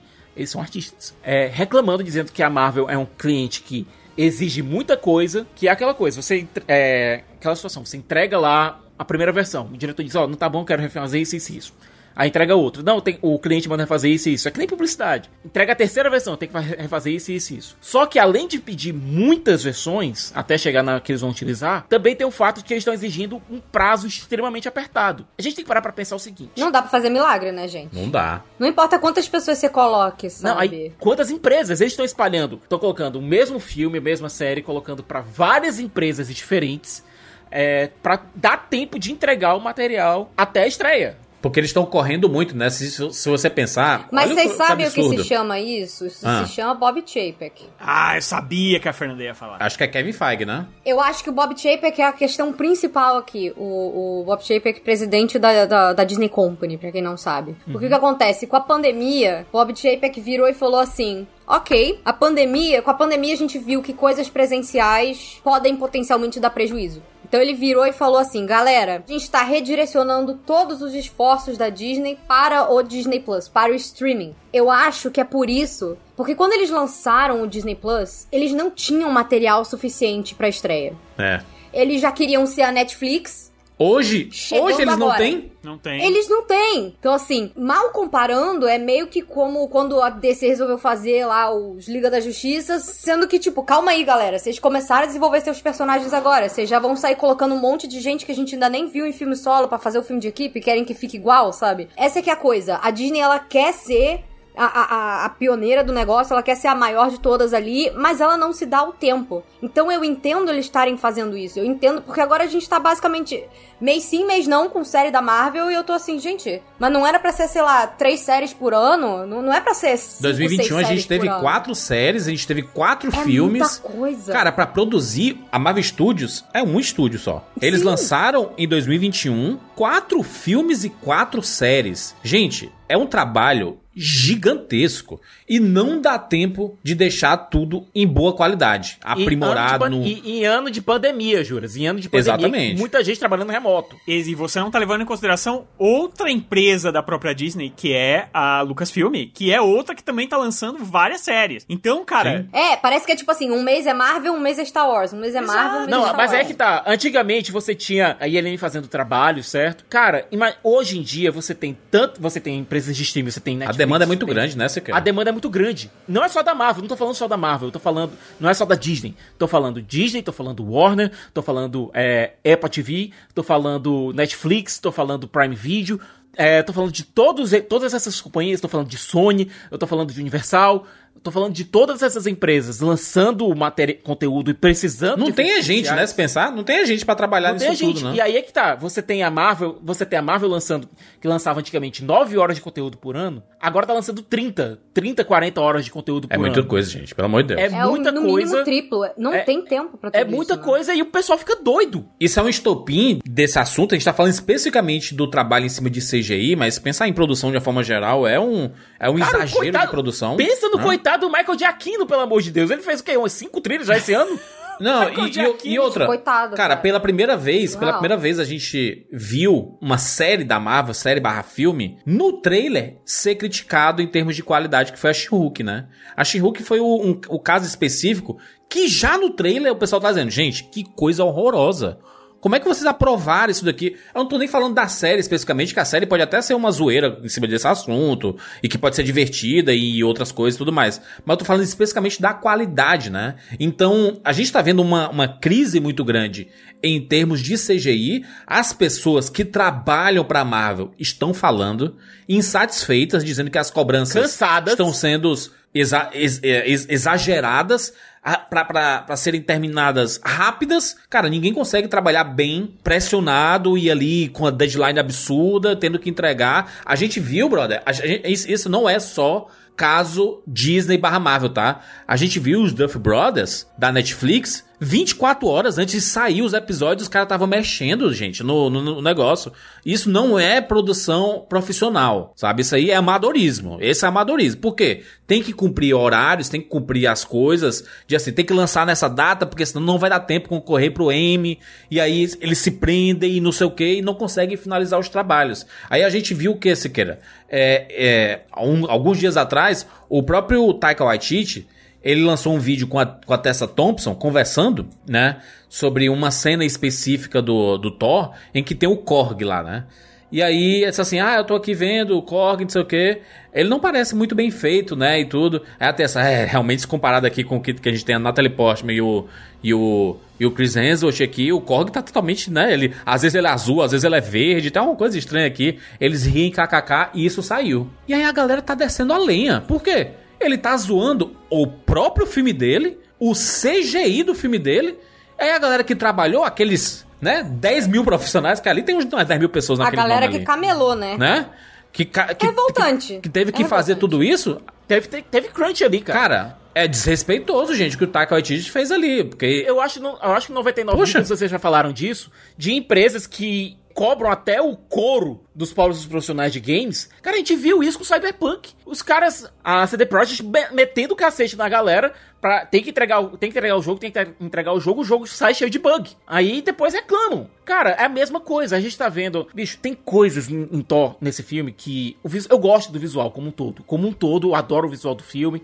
Boa parte dos efeitos são bons.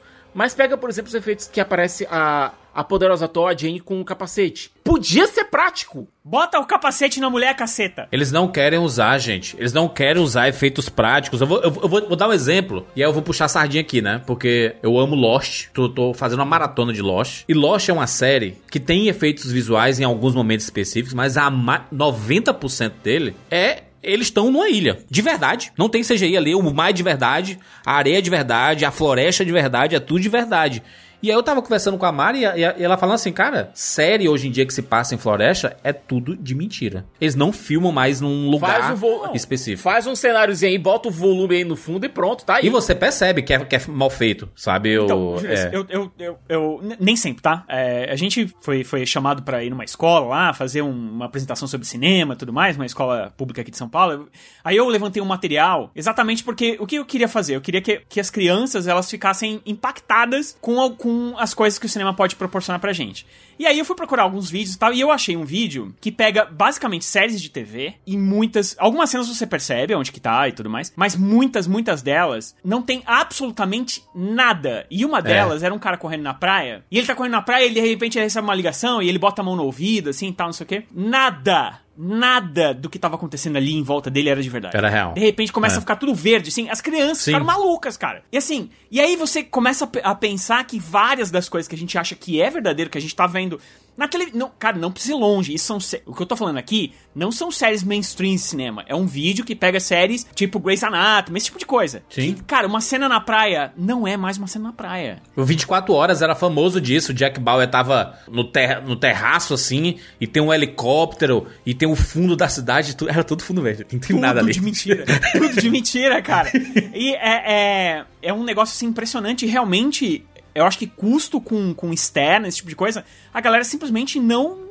Não conta mais, cara. É por isso que Eternos, pra mim, eu acho interessante, porque Eternos, você percebe que, que tem uma coisa diferente e é exatamente isso, tem externa. Coisa que hoje em dia, cara, não existe. Eles mais. filmaram, né? Eles filmaram externo, né? Isso é, isso é interessante no Eterno. É, cara, é foda você, você dizer assim. Pelo menos eles É foda, filmaram né? no Mas- local, sabe? No, porque. Hoje em dia eles só filmam no volume, sequer. O diabo desse volume é a muleta da Marvel hoje em dia. Olha, pega, pega o que o Denis Villeneuve faz em Duna, sabe? Cara, manda construir cenário, grave externa, tem, faz diferença. Pro, fi, pro look do filme faz diferença. Tem um, tem, tem um comentário de um, de um rapaz que trabalha que ele não quis se, se identificar, né? Porque ele tra- trabalha pra, pra Marvel, trabalhou nos efeitos visuais de, de Thor, Amor e Trovão, e ele falou assim, ó. O, aspas, né? No Twitter, respondendo a, a parada do Taika Waititi e a Tessa Thompson dando, dando uma zoada nos efeitos visuais do, do Korg, etc. Ele fala assim, aspas, né? Os artistas de efeitos visuais da Marvel foram pressionados pra fazer isso e trabalham duro para que o filme seja lançado a tempo. Se não ficou legal, isso é culpa do estúdio. E como diretor, você deveria ter interferido e dito que não estava pronto. Não fazer piada com seu próprio filme no final de semana de estreia dele. Realmente é um negócio, né? É complicado. E aí o outro fala assim, né? A equipe de efeitos visuais merece mais respeito e tempo pra trabalhar nessas coisas. E entre aspas aqui, entre parênteses, é, e ter salários maiores, porque não se ganha muito bem pra isso, né? Então, assim, é- há, há uma exigência muito grande e não há um retorno, né? Então, mas isso parece que é uma coisa que vem cada vez aumentando mais, né? Que a gente só vê não dando tempo, e, e é o que vocês estavam falando, não é só na Disney, é geral, é Hollywood no geral. Eu acho, eu acho bastante preocupante. E não é uma coisa de hoje, né? A gente tá fala, tava falando ali que estavam. Todo mundo caiu de pau em cima dos efeitos do, do trailer da She-Hulk, mas, gente, há pouquíssimos anos atrás também. Teve aquela treta com o, com o filme do Sonic, né? Com o Sonic É. feio. Que eles depois. Resultou numa coisa boa, né? Fazer o Sonic inteiro. Não, então. O visual ficou bonito, mas fecharam o estúdio depois. Tipo, o negócio Foi. arruinou o, o estúdio. Então, assim, a que custo, sabe? Então, eu acho que é importante isso ser mencionado. É importante os profissionais serem ouvidos. Isso é uma coisa. é- é- é- esse índice de insatisfação dos artistas desses grandes estúdios, seja, seja quem for. Ele- É importante que a gente ouça, sabe? Não foi outro dia também que, que, que a galera da Pixar tava lançando carta aberta e reclamando, sabe? Da interferência. Então eu acho que é importante. Porque a gente vê que, tipo, ah, não, ok, é o estúdio. Mas eu sinto que, pelo menos pra mim, assim, como, como fã de, de cinema, como fã especificamente da Disney, da Pixar e tudo mais, eu amo essas animações, é, é a parada que eu realmente mais gosto de consumir. É muito triste você ver, você ver um filme e você falar, pô, eles ficam fazendo queerbaiting aqui, dizendo que tem, por exemplo, personagem LGBT, não sei o quê, e não tem nada, ou é uma fala e tal. E aí você vê os artistas falando, olha, querer botar inclusão a gente quer, o problema é que a gente não é permitido. A gente leva um negócio e eles retalham tudo. E isso não só acho que nesse caso, eu acho que num caso geral, assim. Porque eu acho que o que eu gosto nesses filmes é o trabalho dos artistas. Então é muito. Eu acho que é uma coisa meio. meio escrota, né? Que, que os estúdios eles têm um total mando no que tá acontecendo, no que vai, no quando sai, sabe? Você prejudica a própria, a própria qualidade do seu produto e, e, e a saúde mental e a saúde dos seus funcionários, sabe? Pra você ter sempre todo mês ali um negócio novo você lançar, as pessoas não têm nem tempo direito de consumir, sabe? Agora, Fê, imagina o seguinte: tu é dona de um estúdio, é dona de um estúdio de efeitos especiais, certo? Chega a Marvel e diz: olha, Marvel, cliente grande, que vai te manter com um fluxo de trabalho bacana se você fizer um trabalho legal aqui. Diz: olha, a gente precisa dessas tomadas aqui, dessas 5, 6 tomadas aqui, feitas em uma semana. Aí, se você fizer um trabalho bacana aqui, a gente chama de novo e de novo e de novo, faz um fluxo de trabalho. É um cliente gigantesco, é um cliente importante, Sim. potencial. Não E tem aí- como dizer não. É impossível dizer não. Aí, você, aí vem o chefe do É, eu estúdio. não tô criticando os artistas mesmo, sabe? Porque a culpa realmente não é dos artistas e não é do estúdio que tá ali sendo contratado, né? Eu digo. Eu acho que talvez isso seja um problema que a própria indústria tenha criado pra ela mesma. Eu não sei. É, e é. Eu acho que a indústria, eu acho que a indústria cresceu demais sem estrutura. Pois é. Tam- também. É que, Bem. Aí volta o exemplo do, do Disney Plus, que você lançou um negócio já querendo ser a Netflix e você não tem ainda a estrutura, não tem o, o conteúdo, É não sabe? Tem Sendo que, tem ir já existe uma Netflix que vai usar os teus, os teus profissionais. Você tem Hollywood inteira com todos os filmes que já vão fazer os filmes deles. Eu acho que todo mundo quer monopolizar tudo. E aí fica essa rinha, né? É. Ganância. O- E os grandes problemas, Rogério, acabam acontecendo em estúdios que não ficam localizados nos Estados Unidos, mas sim, por exemplo, na Índia. Eles mandam para estúdios na Índia que têm leis trabalhistas bem mais flexíveis, por assim dizer, né? E mandam brasa nessa galera. É, na verdade é muito pior, né? E, e Você aí, assim. estrangeiro, eu né? sei, eu sei que é possível você extrair qualidade de certos, de certos estúdios que estão espalhados pelo mundo, mas se, cara, pra mim, especificamente olhando pra Thor, Amor e Trovão, um filme que tem dezenas de estúdios trabalhando em efeitos visuais, pra mim não tem sinergia isso. Tanto que você vê coisas muito bem feitas e coisas extremamente mal feitas. Então, quando você vê o, o próprio Amor e Trovão, cara, é um filme que tem quatro montadores. tem anos que eu não isso. vejo isso. Tem anos que eu não vejo isso. Quatro pessoas montando um filme. Normalmente é só um, uma pessoa. E um filme de duas horas. É, um, é um filme que, aliás, com menos de duas horas de duração. Quando eu vi o número de montadores desse filme, eu fiquei, gente, isso explica. Mas é por isso que tem coisas que são muito des- desconexas. Tem coisas que funcionam muito. E aí tem coisas que do nada só não, isso, não, não conversam seguinte, muito. Você sabe? tem, você tem algumas sequências muito bem montadas, você tem algumas set pieces muito bem montadas, mas o ritmo do filme, o tom do filme como um todo, ele tá todo. tá jogando pra todo quanto é lado. É, tipo, Pra mim, o que é, o que é erro de, de montagem? É, eu acho extremamente inteligente quando se usam músicas extremamente famosas pra compor esses filmes. Mas, por exemplo, lá no Ragnarok, quando eles usaram Immigration Song do Led Zeppelin, combinava totalmente Immigration Song fala sobre o Ragnarok. Então você ter o Thor no Ragnarok lutando contra Hela e tocando a música. Ai, Caraca, combina perfeitamente. Quando você vê aqui nesse filme tocando Guns N' Roses, Guns N' Roses é uma das minhas bandas favoritas da vida. Escuto desde que eu era pequeno e tudo. Você vê Sweet Child O' Mine, funciona, porque toca tá as crianças ali e não sei o que, você tá chegando num lugar e tá tocando Guns aí ali faz, faz sentido. Aí do nada no- toca um November Rain que você assim, "Eh, por que tá tocando essa música? Só porque é Guns N' Roses? Eles compraram o pacote de música, tem que colocar todas as músicas agora do, do, do negócio? A música tem que fazer sentido, gente. Mu- música, Guardiões da Galáxia, a, a, a- trilha do James Gunn, ela é perfeita, não é porque só tem música boa. A música faz sentido dela estar existindo naquela cena. Eu sei, entendeu? Mas eu acho que o problema é um pouco mais sério do que só a escolha de música. Isso aí é coisa do, do próprio Taika. O problema é mais sério do que isso. Pega, por exemplo, o Tarantino, certo? O Tarantino é um cara que trabalhava muito com a Sally Bank, que era a montadora dos filmes dele desde sempre. Sim. Não é que os filmes do Tarantino tenham ficado ruins, mas você nota uma diferença de sensibilidade depois da morte da Sally Mank. Você nota que, por exemplo, a montagem de Pulp Fiction é diferente da montagem de Era Uma Vez em Hollywood. Que existe uma diferença de tonalidade, na- de ritmo. Por quê? Com a morte da Sally Mank, o Tarantino ele teve que se virar com outros, outro profissional, que ele gosta, inclusive, mas quando você tem a mudança de um montador pro outro, você sente isso. O, É porque às vezes o montador, o montador, ele se bota na frente e fala, ó, é isso. O montador vira diretor sem reconhecimento, brother. Muito- tem muitos montadores que salvam filmes. Salvam filme. Tem filme que a filmagem foi caótica, mas um bom montador ou, ou montadora consegue transformar um filme em uma coisa realmente muito boa. Editor, editor de forma geral, editor, editor de podcast aqui, salva muita coisa nossa aqui, cara. Juras, tem um exemplo clássico que é Star Wars. É, a Márcia Lucas, que é a então esposa do George Lucas, muitos dizem que ela salvou Star Wars por quê? Salvou o primeiro Star Wars porque ela pegou o que o George Lucas filmou e colocou de uma forma extremamente di- dinâmica. Ela trabalhou naquele filme feito uma louca pra conseguir dar dinamismo no material que o George Lucas filmou, sabe? Deu algumas ideias que foram incorporadas no filme que, do ponto de vista de produção, salvaram longa, sabe? É aquela. Jura, o Scorsese, ele só trabalha com a Thelma Shoemaker porque ela ajuda ele a contar a história do jeito que ele tá querendo colocar. Sim, aí você tem quatro pessoas aqui trabalhando nesse filme que é, realmente é difícil você ter uma, uma, uma conversa, né? Mas o, A o gente próprio. tem quatro pessoas aqui que é difícil a gente conseguir ter uma voz só. A gente não tem uma voz só aqui. O Thor, Amor e Trovão, Siqueira, é um filme que ele tem uma voz predominante, que é do Taika Waititi. Você vê a assinatura do diretor em, to em todas as situações, você vê... Aquelas cabras ali é muita cara do próprio Taika Waititi, sabe? Toda hora as cabras lá, quando aparece a primeira vez, é um meme de internet, que todo mundo, quando tá assistindo uma parada assim, é...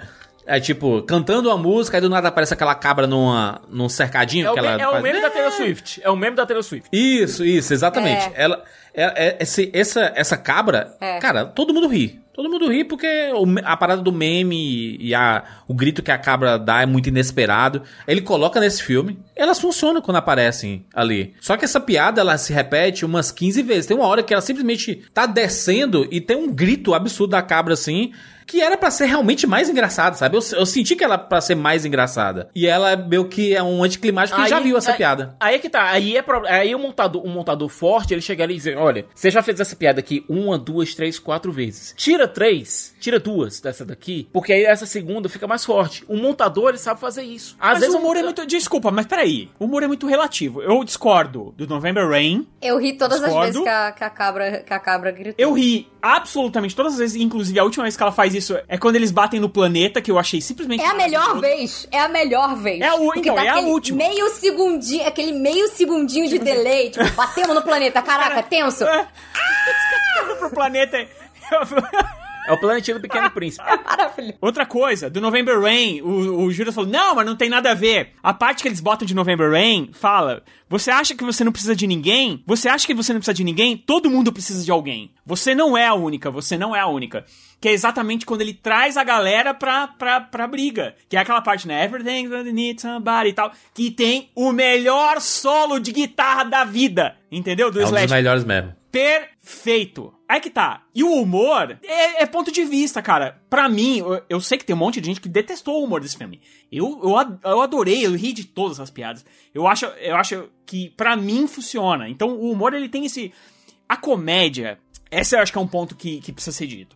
A comédia, ela é muito relativa, primeiro, que em Hollywood e no mundo de hoje, principalmente, que as comédias elas estão rareando. Teve uma época muito muito grande de comédias nos anos 80, anos 90. A comédia ela foi lá pro topo. Filmes como é, Melhor é Impossível ganharam o Oscar, né? Uma comédia, mesmo ganhando um Oscar e tal. E de repente co- começou uma queda que hoje em dia a galera não dá a mínima pra comédia, sabe? A- a- o gênero comédia, ele é tido. Ele, é, Ele não dá ele é dinheiro, visto- né? então, ele é visto pelo público e, e visto muito pela crítica como um, um gênero Subgênero. menor. É. E eu acho um erro. Pra mim é um erro. No próprio, na a própria streaming, né? Vi- virou um gênero de streaming, né? Basicamente. Exato, é, você não vê Que mais nem comédia romântica, comédia aliás, romântica. né?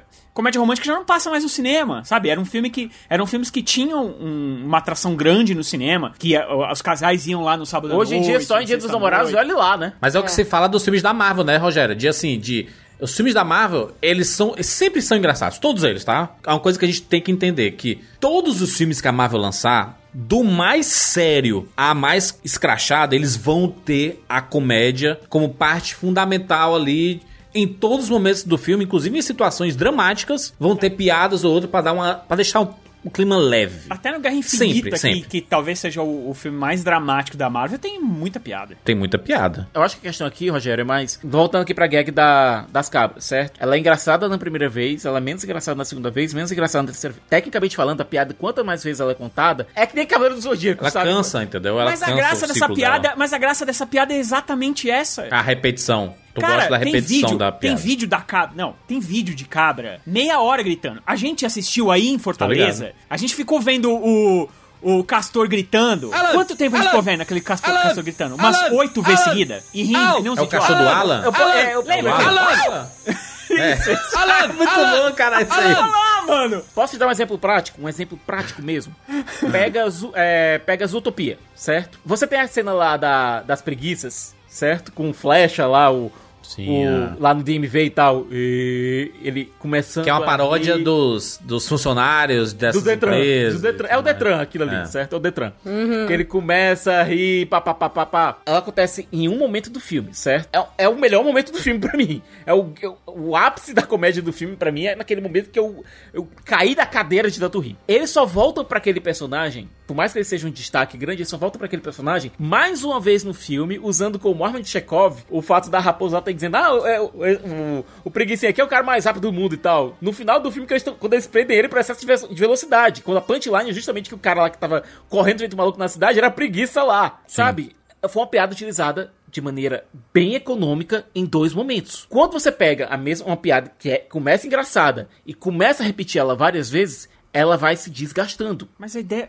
Mas Certo. é que tá. Esse, o- a- é- você tá com uma ideia diferente do que eu vejo da ideia de humor do, do Taika. A ideia do Taika é que é o seguinte: quando você escuta pela oitava vez, você já ri, porque você fala, cara, não acredito que ele tá botando essa piada de novo. Essa é a ideia dele. Ele quer transformar aquilo tudo numa coisa ridícula. A piada do Korg errando o nome da Jane, por exemplo, é feita quatro vezes. É, Sabe? eu- assim, o, o Taika levou tão a sério essa parada assim, eu mando no meu filme, ninguém me controla, É. e é isso aí, eu que sou o dono desse filme, e eu posso fazer o que eu quiser e tudo mais, que ele realmente ele foi no máximo dos exageros, e, e- e como, como o Rogério até falou algumas vezes, cara, o humor é extremamente relativo, tem gente que ri, é, é, não, não, não à toa, filme e desenho pra criança antigo era peido, você colocava 50 peidos, as crianças iriam rir. 50 E é assim, vezes. peidando toda hora, peidando, peidando, peidando, peidando. South Park tem até uma brincadeira com isso, que eram os, os caras É que isso. só peidavam lá, os canadenses. que era isso. É, os e, e, assim. É. e assim, o humor realmente é uma, é uma parada re- relativa. E eu, eu vou dizer, eu, não- eu não sou uma pessoa mal-humorada, tá? Porque dá, dá a impressão que eu não gosto de humor, sou inimigo do humor, sou inimigo da risada, eu sou não sei inimigo o quê. do humor. Vai. Né? Eu não sou inimigo do humor, não, tá? Apesar de eu não consumir é, comédia costumeiramente, mas eu, eu, eu acho que existe um tom específico do da, da até onde você vai pra ficar divertido. Quando você repete a primeira vez é assim, caraca, puta que pariu. Depois, porra, engraçado. E depois assim, e depois você fica assim. Você anestesia o público. A comédia ela perde o elemento da imprevisibilidade, que aliás, quando o Taika é, usa o humor imprevisível nesse filme, funciona. Quando ele faz uma sacada assim, do nada. Quando a gente vê, por exemplo, a menininha fazendo um, do Mjolnir uma folha de, de desenho, sabe, pra dar personalidade pra ele. É uma coisa que é inesperada e funciona. O Siqueira, a parte dos deuses, quando chega ali, né, onde tem a reunião de todos os deuses, cara, o Taika Waititi odeia tanto os deuses e a mitologia que ele colocou o Zeus, que é o deus dos deuses, que é conhecido. Quando você pesquisa Zeus no Google, todas as artes é um véi fortíssimo, é tipo um véi de 300 de Esparta, entendeu? Assim, é sempre um, É que agora- um coroão. Ele tá vivendo da fama passada, ele agora Isso. é o véi paia. Isso, ele é o véi paia. Ele é o velho da lancha. Ele na é o véi paia. É o véi da lancha e tá tipo assim: não, não, vou te desconvidar da orgia. Tu falou assim. Ah, não, essas crianças aí, é, porra, eu imagino uma parada no parque e tudo mais. Eu tô curioso pra saber, pais que levaram filhos pra assistir o filme, pra explicar o que é orgia que Zeus tanto fala. Imagina a situação, brother. Qual é a As situação crianças ali? não perguntam mais, não, elas vão jogar Papai, no Google, é pior o ainda. que é orgia que ele tá Eu- falando? é, foi do mesmo Eu jeito. falar, é uma teve muito- festa de adulto. A gente teve muito pai lá. aí tendo que explicar o, a moleque, pra, no- em 94, 95, pra molecada, o que era esse raio de suruba, já me passando na bunda. Pois é, e ainda e não ninguém. Ah, Acontece, não né? comi ninguém. Aí ninguém me perguntou não, viu? Só pra informar. Eu, eu achei que ia vir essa pergunta e eu já tava É preparado. que hoje os adolescentes, eles colocam no Google já, né? Eu não penso que pergunta pros pais, não. Exato. Orgia. Gente, as crianças. Aí vai no Google Imagens criança e- De 3 anos, Pá. com tablet Não, na vai mão. no Google Imagem e aparece Noronha. Noronhense. Pra você ver como esse negócio de, de- de esticar a piada é um troço do Taika, cara. Ele, ele nessa, nessa aqui, ele estica essa piada da orgia gigantescamente, porque o E Socorro o fala Russell uma Crowe vez... ali, Rogério? Aí depois o Socorro fala assim, Ai. ó, você não vai participar da orgia, hein? Aí a, a- a- aparece a Tessa Thompson falando assim, pô, mas a orgia é bem que eu quero participar. Aí, tipo, cara, a piada, ela, é que Caraca. tá, o Taika, a graça dele é isso, é esticar Não, é mesmo, assim. a ponto de você ficar... Aquele filme dos vampiros, ele faz isso muito, cara.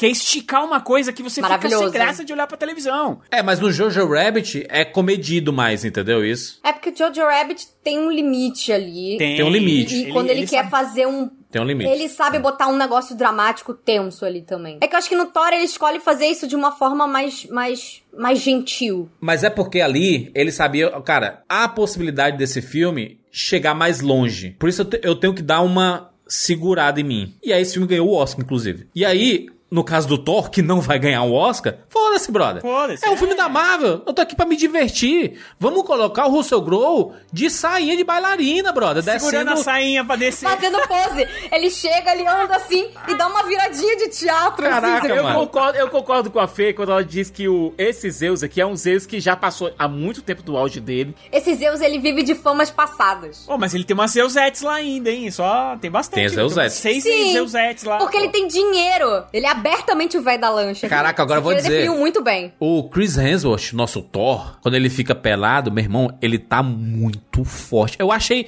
É CGI, né? Tem, tem, tem que ser CGI, mano. Tá muito perfeito. Mano, ô, ô, Fernanda, Ele é tá- real ou é mentira Ah. aquilo ali? Pelo amor de Deus. Eu não sei, gente. Vocês estão falando como se eu tivesse ido lá conferir pessoalmente. Não, não, convidaram, porque- infelizmente, mas assim. Putz, eu, não eu tenho sou, como eu sou, avaliar. Eu, eu sou um seguidor do Chris Hemsworth, tá? Acompanho ele fazendo su- seus treinos, ele faz suas séries, inclusive ganha. Se vocês não sabem, o Chris Hemsworth é empresário e ganha muito dinheiro fazendo cursos para as pessoas emagrecerem, tá? Ele faz, ele tem treinos assim funcionais, sem peso nenhum, em que você fa... tô fazendo propaganda aqui do Chris Hemsworth, né? Não sei Ah! porquê, mas enfim, mas, Tá ele, mas louco. ele, ele especifica, cara, ele ganha, ganha dinheiro com saúde, tá? É, vendendo é, treinos e etc, e tudo mais, as séries dele. E cara, o filme aqui eu, eu, eu olhei, eu assisti o filme, e eu olhava o, o Instagram na hora. Disse assim, cara, ele não tá tão forte assim. Tem alguma coisa inchada aí, brother. Ele deu uma. Né, deu, ele deu uma crescida. A gente sabe que os treinamentos Marvel, né, são. Sim, são Pode bem. ser aquela coisa que nem fisiculturista em dia de, de, De- em dia de exposição lá. Sim. Tu é. não bebe nem água. Isso, não bebe O água. próprio Henry Cavill, ele diz que. O Henry Cavill diz que quando faz o Superman e tem,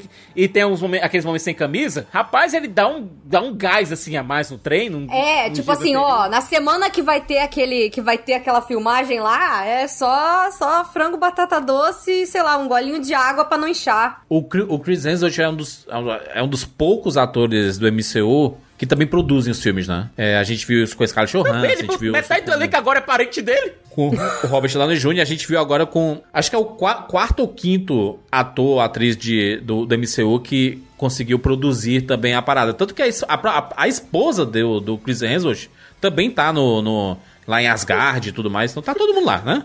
Tá todo mundo lá e esse assim, é uma festa da família, junta todo mundo aí. Vamos pagar as diárias dele, eu não quero ficar longe três meses do- dos meus filhos e tudo. Agora, e... juro, você vai dizer uma coisa, é um cabo educado. Sabe por quê? Ele sabe que a Natalie Portman é vegetariana, certo? E a gente sabe que o Chris Hemsworth, pra manter aquela forma maluca dele, o homem come carne a cada meia hora, quase. Então, no dia- nos dias que tinha cena de beijo, ele não comia carne. Parabéns aí, Chris aí, só. curiosidades. Curiosidade do Siqueira. É. Caralho, não podia nem encostar, não Curiosidade. nem encostar a carne na boca dela. Não, é porque ele não quis, ele não quis, ele não quis deixar ela desconfortável e tal. Isso, não. cena de beijo e tal, gente, eu passo o dia tô sem. Sim, aquela cena do, do, do teatro, até foi bom você lembrar da esposa dele lá, porque assim, aquela cena do teatro, pra mim, ela é o exemplo total do que o Taika acha tanto da Marvel quanto de qualquer mitologia. Nova Asgard virou a Disneyland, cara. A Disneyland low budget, né? Olha, palmas pra rainha Val, pra rei Valkyria, porque Asgard tava lascada, tinha virado uma comunidade de pescadores e tal. Ela teve o insight de dizer, olha, eu acho que vai ter gente que vai querer pagar pra ver nossa comunidade alienígena. Então vamos dar uma incrementada aqui, vamos transformar... Olha, eu gosto muito de quando... De quando Mas a algo- peça continuou algo- low, low budget lá, tipo. A peça continua low budget. Mas eu acho, gosto muito quando acontece algo dentro do, dentro do planeta, certo? Dentro daquela versão da Terra, e que modifica algo mudando, sabe? Obviamente, Asgard virou um destino turístico. Os cruzeiros parando ali, você quer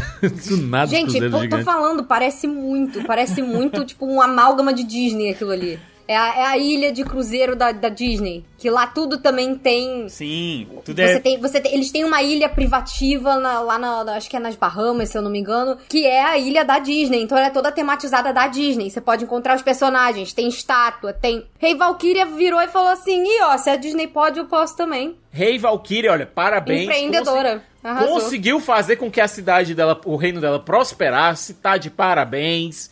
É, pelo, pelo- é uma Não visionária. do queria ponto- estar ali, mas Não queria estar ali, mas fez o trabalho. Inclusive, colegas, é, inclusive fazendo propaganda de Old Spice lá no meio, sabe? Caraca, muito boa. Porra, a Disney, a Disney tá de sacanagem, né? A Disney tá precisando tanto de dinheiro que agora é, é na cara, brother. É disfarçado de zoeira de Asgard, mas a Old Spice pagou uma bagatela pra estar ali naquele e filme. Cheetos também, bicho. Tem uma hora que a, É. que a amiga dela chega lá e fala: Ah, não consegui. Não consegui não pegar os Cheetos picante. Tipo assim, mano. Eu vou dizer, viu? Eu vou dizer, se acostumem. Se a- a- o futuro dos streams, principalmente Netflix e Disney, é nós vemos nas produções propagandas de absolutamente tudo dentro. Aprenderam né? com a Globo. Apre- É isso. Quem, quem viu Pantanal esses dias, rapaz?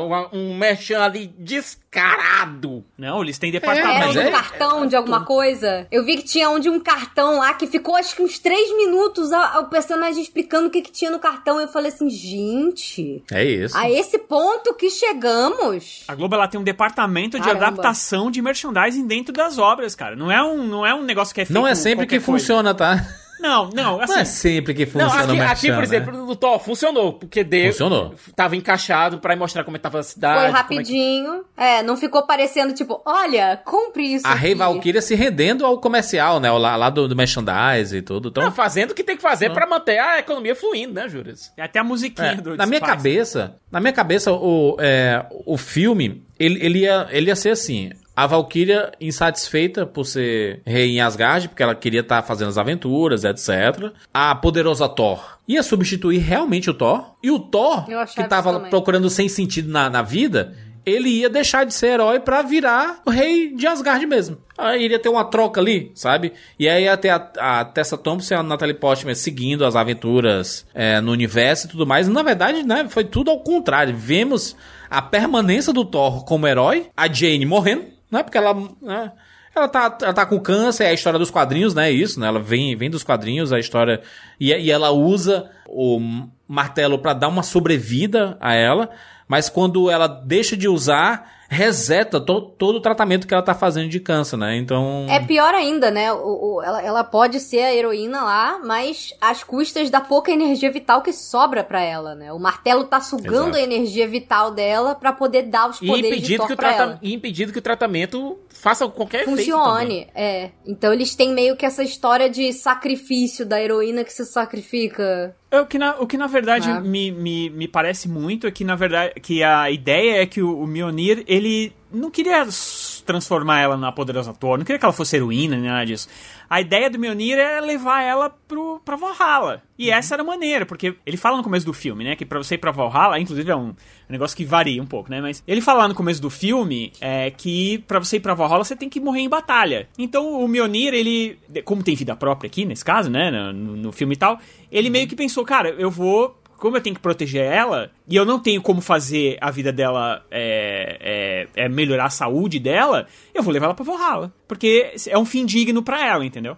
E eu acho que é mais ou menos o que a própria Marvel pensou em fazer com a Natalie Portman, porque uma baita atriz, é, sabe? É, uma atriz Totalmente Oscar- subaproveitada no e- MCU. né? muito subaproveitada e, e saiu do jeito que saiu, né? Teve aquela discussão, uma briga por causa de dinheiro, por causa da personagem e tal. Então, Não foi assim, nem é de dinheiro. Rogério, porque ela, ela não, se- ela não se sentiu ouvida, porque ela queria trazer a Pat Jenkins pra dirigir o Thor 2. Por um tempo ela foi contratada e depois o negócio desandou completamente. E aí, tipo, é uma. Eu, eu, pra mim, eu vi muito isso como uma, a Marvel dando uma despedida honesta. A despedida que ela, E- a, a atriz realmente precisava, sabe? E, Rogério, Que, eu tipo, consigo ah, pensar, eu consigo pensar numa- até mesmo numa, num epílogo para as histórias do Thor, quando o Chris Hemsworth se cansar, sabe? É, ele morrer em batalha e ser levado pela Jane como uma valquíria, é, ser levado pra Valhalla, pra ficar junto A gente dela não vai ver- esse povo vindo de Valhalla pra, pra Terra, não, né, que Siqueira? não. Tipo não, assim. por favor, não. Por favor, não. Foi quando acabou, eu falei assim, só pelo amor de Deus, não. Que aí, aí é Eu acho, que a, eu acho que a única coisa, a única participação que eu aceitaria seria a Jane aparecer no final da, da vida do Thor, levando ele pra Valhalla. Como um fantasma e eh, vindo assim. Aí seria. Eu "Venha pensei isso também luz". quando, quando tem aquela cena pós-crédito e ela chega lá, o Heimdall recebe ela e tal. Eu pensei assim: olha, eles já armaram aqui. Eu pensei igual o Sicas. Pra quando eles forem dar o fim do Thor, ter aquele mesmo gostinho agridoce do final do Steve Rogers. Quando ele pode voltar e ter a vida dele com a Peg. É. Tipo, ele foi o herói, ele abdicou da vida Porque dele, o- ele abdicou da Os parte dois pessoal. merecem, eles merecem um final feliz. Merecem, pois é. É muito triste, tipo, pelas circunstâncias ali que aconteceu com eles. Eu consigo ver o Chris Hemsworth eh, fazendo Thor por muitos anos, inclusive velho, assim, sabe? Ele fica meio porque como ele não quer. É que o ele Anthony não quer Hopkins. mais. Ele não quer parar. Eu imagino que talvez tenha sido por isso, inclusive, que eles deram esse. Eles não fizeram a substituição. Ele deu, ele deu uma entrevista falando que, tipo assim, ah, eu vou ser o Thor até quando quiserem que eu seja o Foi, Thor. ele, eu vi isso mesmo. Não, eu ele vi não uma entrevista dele ao contrário, que ele falou que ele quer fazer coisas. A, a entrevista que você viu, Rogério, é anterior. Ele mudou de ideia, então. mudou de ideia. Ele quer ficar de Thor. Ele queria fazer coisas que desgastassem menos as juntas dele lá, que ele Teve falou. até uma, teve até uma, um- uma entrevista, uma outra entrevista do Taika, Juras, que ele disse que ele ficou surpreso quando viu aquele Thor Will Return lá no final, porque ele não tô sabendo de nada disso não, viu, gente? Alguém- É, mas eu- é. Ô, Taiko, você acabou de receber a notificação que você não vai trabalhar no próximo Thor, é isso? Ou Você Não, tá- tá gente, ligado? não é só isso. E quando eles botam que personagem tal will return, é will return no MCU, né? Que ele, vai- que ele vai Sim. aparecer em outros filmes no MCU. Sim, sim. Então, assim, tecnicamente não tá confirmando que já vai ser um filme solo. Apesar de que a gente saiba que vai acabar rolando. Deixa armado o quinto filme do Thor, claríssimo, de maneira clara ali. A, a a gente discutiu isso já algumas vezes. Thor é um personagem extremamente roubado, né? Pra qualquer história, assim. Ele é muito forte. Ele é. Sabe, é difícil a gente encontrar adversários que são. Cara, o Christian Bale ali é um pateta na frente do Thor, assim, sabe? É, o Thor só, só apanha porque é, é, né, cir- circunstancial, sabe? O Gore deu trabalho. Gente, o Thor fazendo aquelas caretinhas dele lá e tudo, o Christian Bale clar- claramente se divertindo com o papel e tudo. E, O Christian Bale e tá- tem, um- e tem tá- um drama. Excelente, né? Hã? Não, ele tem um drama O Christian Bale ele não sai de casa se não for pra arrasar, né? Vamos combinar que ele nem sai da cama se não, Não, for primeiro, pra o arrasar. Christian Bale, ele não queria fazer o filme. O filho, os filhos dele que insistiram. Pai, vai fazer, vai fazer MCU, é Thor e tal, vai fazer e tá, tá certo, eu vou, eu vou. Aquela carinha É dele porque assim. ele não queria mais fazer filme de herói, né? Ele não queria mais fazer filme de herói, aí voltou e, cara, ele entrega, eu acho que entrega demais. É um papel legal, um se papel a parte legal. dramática funciona, Ele se personagem joga bom. muito é sempre. por causa né? dele, porque todo o resto Ah. da parte Até, até a dramática- cena de piada dele lá com, as, com a pivetada. Acho cara, estranho aquilo ali, É assustador. É assustadora. Estranhíssimo aquilo ali. Eu achei assustadora pra caramba. É que o tom dele, ele varia de um cara que quer vingança e não sei o que e tudo mais pro tiozão Não, mas, não, mas ali do ele já rolê, tava, assim, sabe? ele já tava totalmente corrompido pelo, pela espada. É, Ah. Ele só começa a voltar a si depois que a espada é destruída. Até nisso o filme ele consegue. Nisso o Taika consegue acertar muito bem no tom. Porque o Gore, ele começa sendo aquele o pai que tá tentando vingar a morte do, da filha. Aliás, o pai pesaroso, depois vira pro Vingador. Ele tá perdido nessa busca de vingança que ele tá guiado, sendo guiado pela espada. Ele só volta a recuperar o juízo depois que a espada é quebrada. Quando a Jane se sacrifica pra destruir a espada. É só a partir daí que o Gore volta a ser o personagem do começo do filme. Você vê que ele tava tão fora de si que ele. Até o Thor fala, cara, por que, que você vai pedir pra destruir todo mundo? Tu tem um desejo, pede a tua filha de volta, sabe? Não ele é? tava tão, tão corrompido ali com ódio que só tinha aquilo ali, espaço pra aquilo ali dentro dele, sabe? Porque a espada É, e- tava compelindo ele pra aquilo. Sim, exatamente. Inclusive a solução final é bem bonita, né? Eu, eu acho que o, o final do filme ele é muito bonito, sabe? Quando vem a explicação do amor e trovão, a explicação do nome, do título do filme, de ser o Thor e a filha dele, é, cara, né, claramente o, o Chris Hemsworth quis eternizar ele a filha na tela, né, assim, é uma cena muito bonita como pai e filha, de verdade, assim, a, a pessoa física, né? E aí, no filme também é muito bonito, né? Porque é ele tendo que lidar com a situação de ele, ele, ele sempre faz tudo sozinho, ele agora ele vai e ter ele que sempre lidar perde todo mundo, né? sendo pai, exatamente, é. Parecia que ele tava preparando ela pro primeiro dia de aula, sabe? A briga pelo, pelos sapatos e tal, figurino dela. Ela querendo dar aquele capacetezinho de patinar. Que até o filme coloca isso, que o Thor e a Jane, eles costumavam patinar juntos. A e menina, agora tá desculpa. patinando com corda. Maravilhoso. A menininha é sensacional, tá? Ela parece tão pouco e ela é muito boa, cara. Ela é muito carismática e você acredita. Porque assim, ele é um pai novo pra ela, né? Então, assim, ela não vai obedecer. É um cara que tá falando que vai cuidar dela, assim. Caraca, do nada ela é dá uma, natural. uma, É uma um raiozão nele, na- né? nele. Eu fiquei pensando assim, da de onde é que ela teve esse poder? Porque a filha do Gore não tinha poder assim, é por causa da eternidade, né? Ela é filha da eternidade, é nascida, ela é nascida da eternidade, então ela veio com esses poderes. Essa nova vida dela veio com, com esse extra a mais. E muita Sabe? gente falou, ah, por que, que o Thor não pediu e tal. Deixa muito claro que a primeira pessoa que chegasse lá teria a É. chance de fazer um pedido. Então, o Gore foi o primeiro a chegar. É por isso que, que o Thor vira pra. Pô, se você pode. Você pode trazer tua filha de volta. E aí ele. Pode pedir e, cara, qualquer coisa, É bonito. É bonito porque, assim, na verdade, ele escolhe. Ele poderia escolher a vingança, o ódio ou o amor, cara. E ele escolhe o amor, entendeu? Então, assim. E até porque ele vê naquele momento com o Thor, com a Jane nos braços, a Jane morrendo ali, ele relembra a morte da filha dele. Então ele. Existe esse link, existe o link, as cenas. Por isso que eu tô dizendo, o filme tem patos. O filme. eh, As cenas Concatena. conversam entre si. É, Concatena assim. é, certo? Essas duas cenas conversam entre si, sabe? Então existe um patos pro, Loki, pro, pro Thor, existe um patos pro Gore, existe um patos pra Jane, existe. Você, existe um payoff. Que pato é esse que tu tá falando tanto, Siqueira? Patos? existe um drama. Existe um Hum. drama, existe. Existe algo que faz com que essas histórias tenham peso, que tenham drama. É, eu, eu vejo que o, o- a resolução do, do Gore, apesar de ter. é, foi, foi muito bonito e tudo. Mas é foda, né? Porque o Gore ele passou o rapa nos deuses ali, né? Matou um monte. Eu achei muito estranho o fato de que quando eles chegam ali na, no. onde tá o Zeus, simplesmente o Thor mata os Zeus e, a- e ali é um lugar que tem muitos deuses. E todo mundo meio que assim. É, é, vamos embora ali. Tem dois celestiais do lado de fora dali, rapaz. Os caras tão. Os celestiais não estão nem aí pra aquela parada, certo? E Vocês eu vou estão fazer- Não, eles Sacanagem, curiosinhos. Eles estavam assim, ó. Eu vou puxar É. aqui, eu vou, é, eu vou puxar aqui um O exemplo.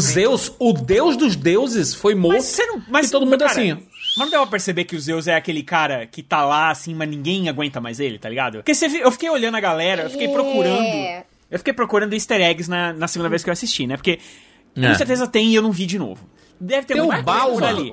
O Mark Hamill soltou um tweet dizendo que ele tá em algum momento ali. Eu não vi. Então, eu não então vi. tem que, vai ter que assistir pausando, porque na segunda vez eu tentei e não consegui, porque realmente é tudo muito pequenininho e Eles tal. colocaram o Balma, o Bishima, o Baldo do, do- da Pixar. Em vários momentos O você, da Pixar. Você Disney. olha pra. Eu fiquei olhando pra galera ao invés de olhar o que tava acontecendo e tal. E a galera tá meio sem expressão, assim. É tipo, mano, esse cara. E ele é todo metido, né? Que ele tem entrada, ele tem todas aquelas Sim. paradas.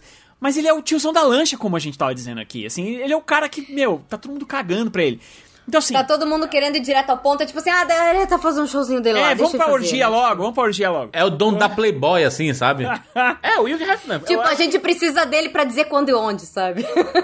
Não, olha, eu posso dar um exemplo, um exemplo bem ruim, Rogério. Poderoso Chefão. A morte lá, a a primeira morte que o Michael comete no filme, certo? Quando ele vai lá encontrar com o Soloso e com o, o dono lá da. O, aliás, o, o chefe da polícia. A ideia é cometer aquele assassinato, fazer com que a bala soe mais alto possível pra espantar todo mundo, pra deixar todo mundo com medo e ele poder cair fora. Foi isso que aconteceu. Ninguém tava esperando que o, o Zeus fosse golpeado ali daquele jeito e deu Nem os Zeus deu mesmo, espaço ele, pra levou- ele ficou tipo, "Hã? quê? Tipo, você me acertou e, E, tal. ele- e a- e outra Mas é coisa, ele não morreu. Aí, aí a gente pode chamar de conveniência de roteiro mesmo, tá- toda a fuga e tal, é muito fácil. Eu acho que a pior parte do filme, conven- é, tipo, não, é, a pior parte E do olha, foi, e foi muita coisa ali foi filmada. Pataquada. É, olha, o próprio Taika Waititi, ele disse, olha, tem muita coisa que foi filmada daquela parte ali que a gente cortou. Tinha inclusive uma participação do Jeff Goldblum ali, que foi cortada. Não, é, tem bastante. Vai ter uma versão. Saudade de Jeff Goldblum. Vai ter, né? A Natalie Portman falou que tinha mais coisa também, que não tá lá. Então, um ponto importante aí é assim, a gente sabe que esse Thor Amor e Trovão, ele, ele teve muitos cortes desse de tem cenas que personagens que não entraram, cenas que, que foram faladas que iam ter e acabou não, não tendo. E aí, o nosso nobre Taika Waititi, né, que tem um reizão na barriga, adora falar sobre, sobre é, essas coisas todas, reclamam, falam do Zack Snyder por aí, mas o Taika Waititi, ele deu uma declaração, eu, eu posso ler pra, pra, pra, pra vocês? a declaração do Taika Waititi, ele disse o seguinte: foi perguntado pra ele pela Variety, né, sobre se vai ter uma versão do diretor e etc e tudo. Aí ele falou assim: aspas para o Taika Waititi. Eu assisto a corte de diretor com muitos outros cineastas. São uma porcaria. Versões do diretor não são boas.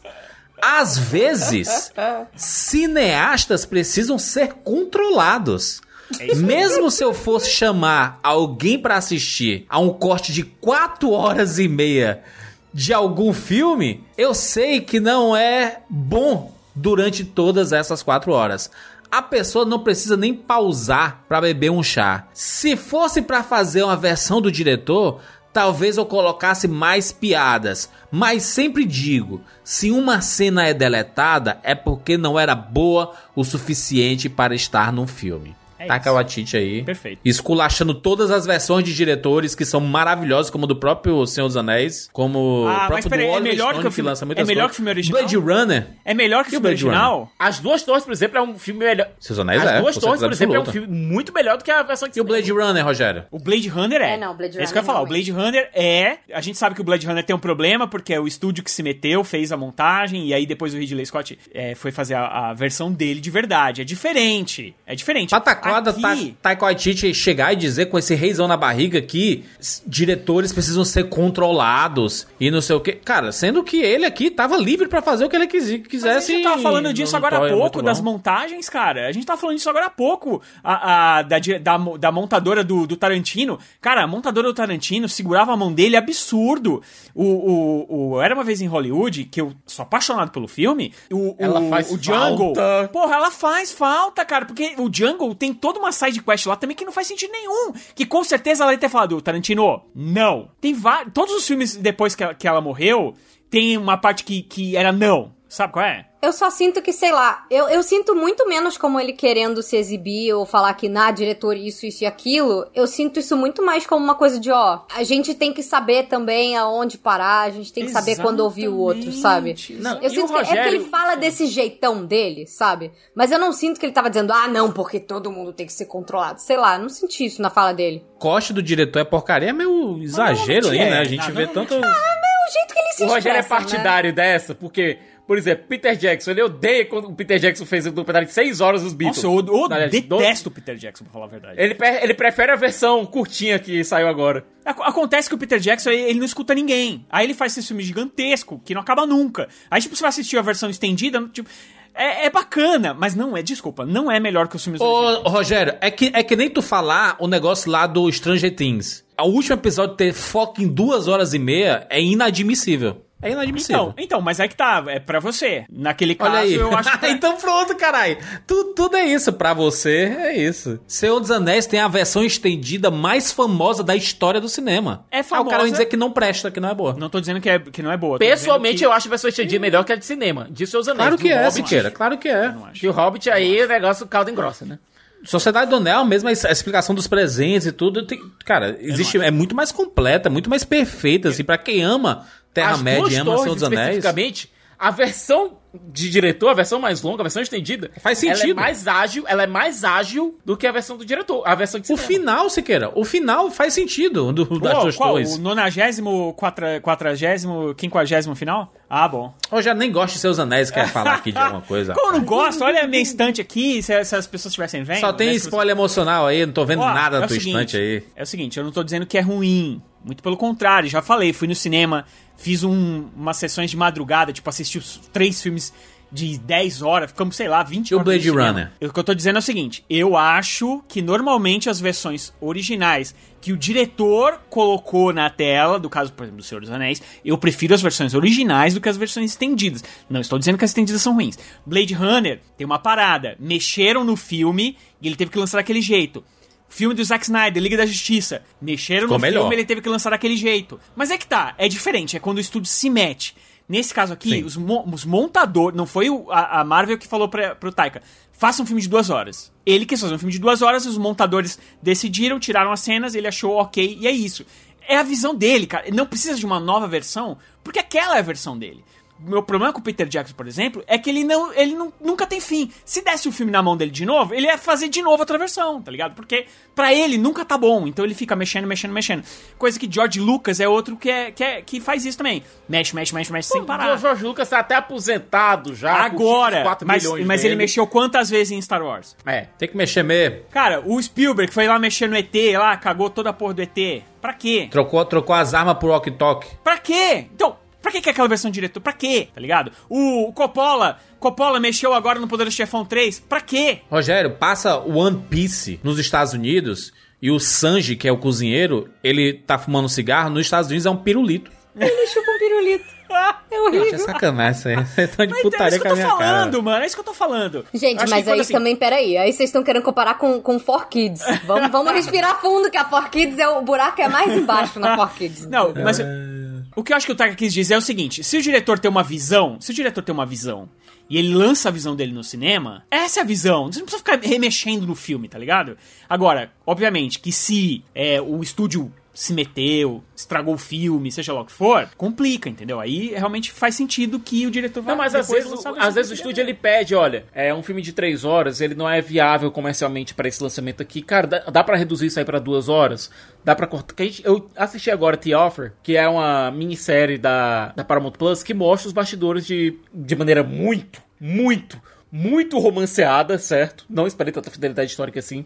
Os bastidores de Poderoso Chefão 1. O Coppola, ele tinha terminado o corte dele, que a gente conhece de quase três horas. E o estúdio disse, olha, cara, tá muito longo. Eu- a gente não vai conseguir lucrar com isso aqui porque o filme tá muito longo. O Coppola foi, fez um corte de duas horas que disse, olha, eu matei o filme. O filme, desse jeito aqui, o filme não funciona. Aí eles lançaram, não lançaram essa, né? Acabei de lembrar agora. Nada a ver, tá com assunto, desculpa aí. Porque, Pô, eu achei que você ia Aqui. falar uma versão de diretor que presta. De- Não, mas tem vários, tem monte. Mas só, só, só pontuar aqui. O Drax dos Guardiões tá nesse filme aqui, né? Tá. Ele não fala absolutamente nada, né? Ele tem uma palavra no filme. Tem uma palavra. Cara, é inacreditável. Di- é, primeiro que o Drax, né, ele- o, o, o Dave Bautista foi uma pessoa que falou mal da Disney em todas as situações possíveis durante o caso do James Gunn, né? Ele só não foi chutado por conta do James Gunn e por conta do contrato. realmente, acho que eles não- ele não podia usar. Eu acho que o trailer estragou muito essa parte, porque a gente viu isso demais. Tudo que é engraçado ne- nesse filme tá no trailer. Né, né, aliás, nesse filme não, no começo do, no, no começo do filme, né? Que é a parte dos Guardiões. Tá no trailer, porque o trailer quer chamar as pessoas pro cinema, as pessoas são apaixonadas pelos Guardiões. E aí tudo que é de Guardiões tá no trailer. Então, realmente, você tá vendo uma Imagina coisa o ali seguinte. tem graça. Imagina o seguinte. é, imagina que esse filme é um, um álbum, certo? É um, é um disco do... Do Guns, especificamente, pra dizer. A participação dos Guardiões é um feat, numa, numa música só. É um feat de, de três, quatro de duas, três estrofes, uma música. Pronto, é isso. Imagina que o trailer, o trailer do, do, do, do disco fosse essa música. Tipo, a música de lançamento. Quando você vai escutar o disco depois, essa música você já conhece. Eu acho que a, a vibe que a gente É. ficou do, de Guardiões estragou muito. Cara, aquela piada do olhar. Ah, porque quando você é, tiver perdido, olhe pras pessoas e tal. Cara, aquela piada é maravilhosa. Só que quando você vê no filme, você vai rir um troço que você já. E cortaram. E É, cortaram deram, uma, deram uma tesouradinha na cena, né? Mas, mas a cena. Não, tesouradona. Deram uma tesouradona nessa cena. E outra, é, tem, uma, tem uma tomada que eu gosto muito da Valkyria no trailer. Que é ela lambendo a lâmina da espada. Eu até mandei uma mensagem pro, pro Marcelo Bassoli. Dizendo, pô, seria legal uma figura dessa, dessa cena específica aqui, da Valkyria lam- lambendo a espada, que eu achei super badass, sabe? Cortaram, essa, esse take específico não tá no filme. Dizem, né, bicho? Tá lambendo o sangue da, da espada. Não, não sangue, ela tá, ela tá lambendo a lâmina, assim, pra dizer que ela é badass, sabe? Cara, cortaram porque acharam que era, sei lá, devia achar que era fálico demais. Sendo que a tomada tá no trailer e pra mim essa tomada super representa a Valkyria porque é extremamente badass. Muito bem, vamos aqui para as notas. Nota de 0 a 10 para Thor, Amor e Trovão. Seguinte, me diverti, tá, com o filme.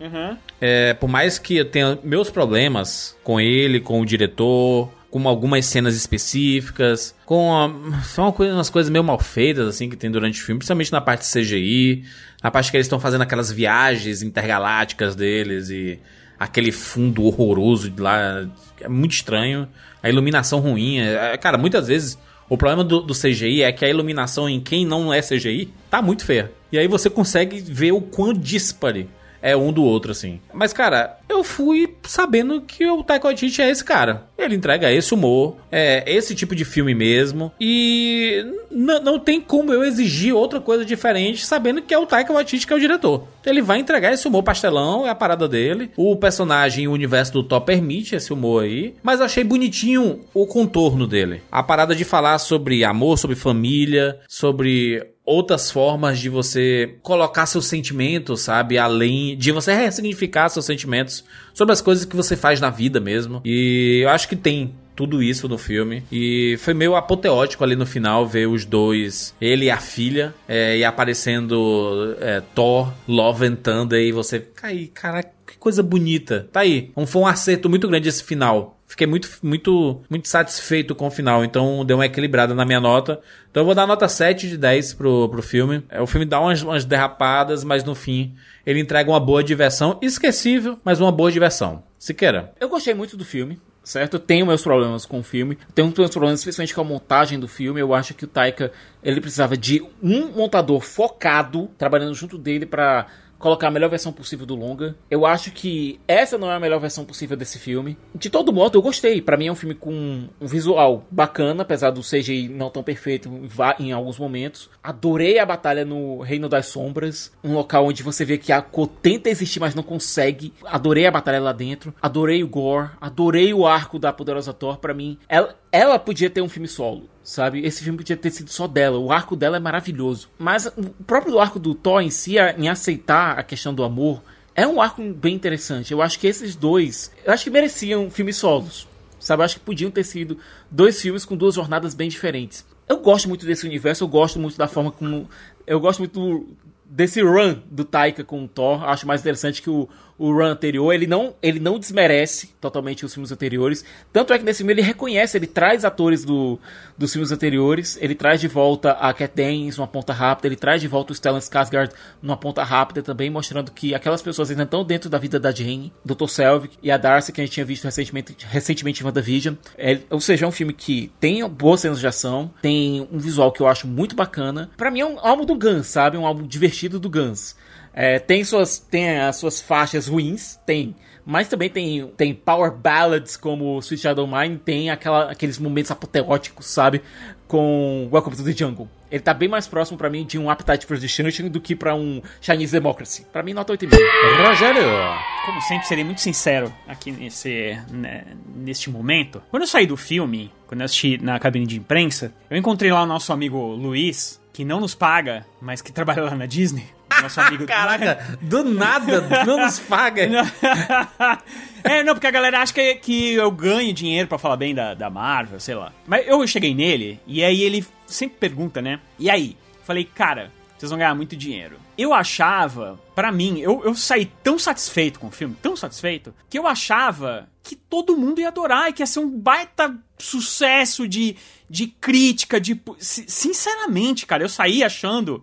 Eu falei, porra, a Marvel voltou a acertar. Faz tempo que, que não acertava tão em cheio e voltou a acertar. Aí veio o Rotten Tomatoes ali, E aí, é, e aí eu fui vendo a galera. E, cara, e aí eu. eu, eu Esculacho. eu tenho que confessar o seguinte: tudo que eu vi, eu não vi tantas coisas porque eu, antes de gravar o podcast, eu não gosto de ficar muito influenciado porque eu não quero copiar a opinião das outras pessoas e tudo mais. Então eu evito, tá? Mas o que eu vi, porque eu, eu quis ver algumas coisas. Eu queria entender. E o que eu vi, eu, sinceramente, não concordo. Ninguém conseguiu me fazer é, desgostar desse filme é, com algum que seja. Ah, porque o humor. Gosto. Ah, mas porque o drama não, não, não, não bate com o humor. Bate. Isso tudo na minha opinião, tá? É, ah, mas Claro. é porque é piada é esticada. É, é esticada de propósito. Então, ou você gosta ou você não gosta. Ela é esticada de propósito. Ela não é, não é um erro. O cara fez porque ele quis. Essas coisas todas estão lá porque ele quis que fosse assim. Então, Não, mas assim, decisão, ele pode ter tomado decisões ele ruins, pode né? ter to- tomado Então- decisões exatamente ruins, mas, por exemplo, se a ideia dele é pegar um imbecil que nem eu, que gosta desse tipo de humor, ele pegou. Sim. Porque eu, eu para mim, ele acertou demais. É, quando eu reassisti, pensei, é, talvez agora eu vou reassistir e vou, vou perceber algumas coisas que eu não. que, que não concata. Que, né? Cara, eu ri mais. Eu achei mais engraçado ainda. Eu tenho um problema é, com. Eu falei isso até com Cicas assim que eu saí do cinema. Eu tenho um problema com a ação do filme. Eu acho que esse, tem uns cortes de ação. É, o Taika ele ainda não manja muito bem de filmar a ação. é, e de conseguir colocar os personagens nos lugares. E, e aí, às vezes, é- eu tenho uns cortes abruptos que você não sabe direito onde estava cada um em cada lugar e fica uma coisa que você não entende muito bem. Na segunda vez, eu até consegui entender um pouco melhor, mas na primeira vez, em vários momentos, eu.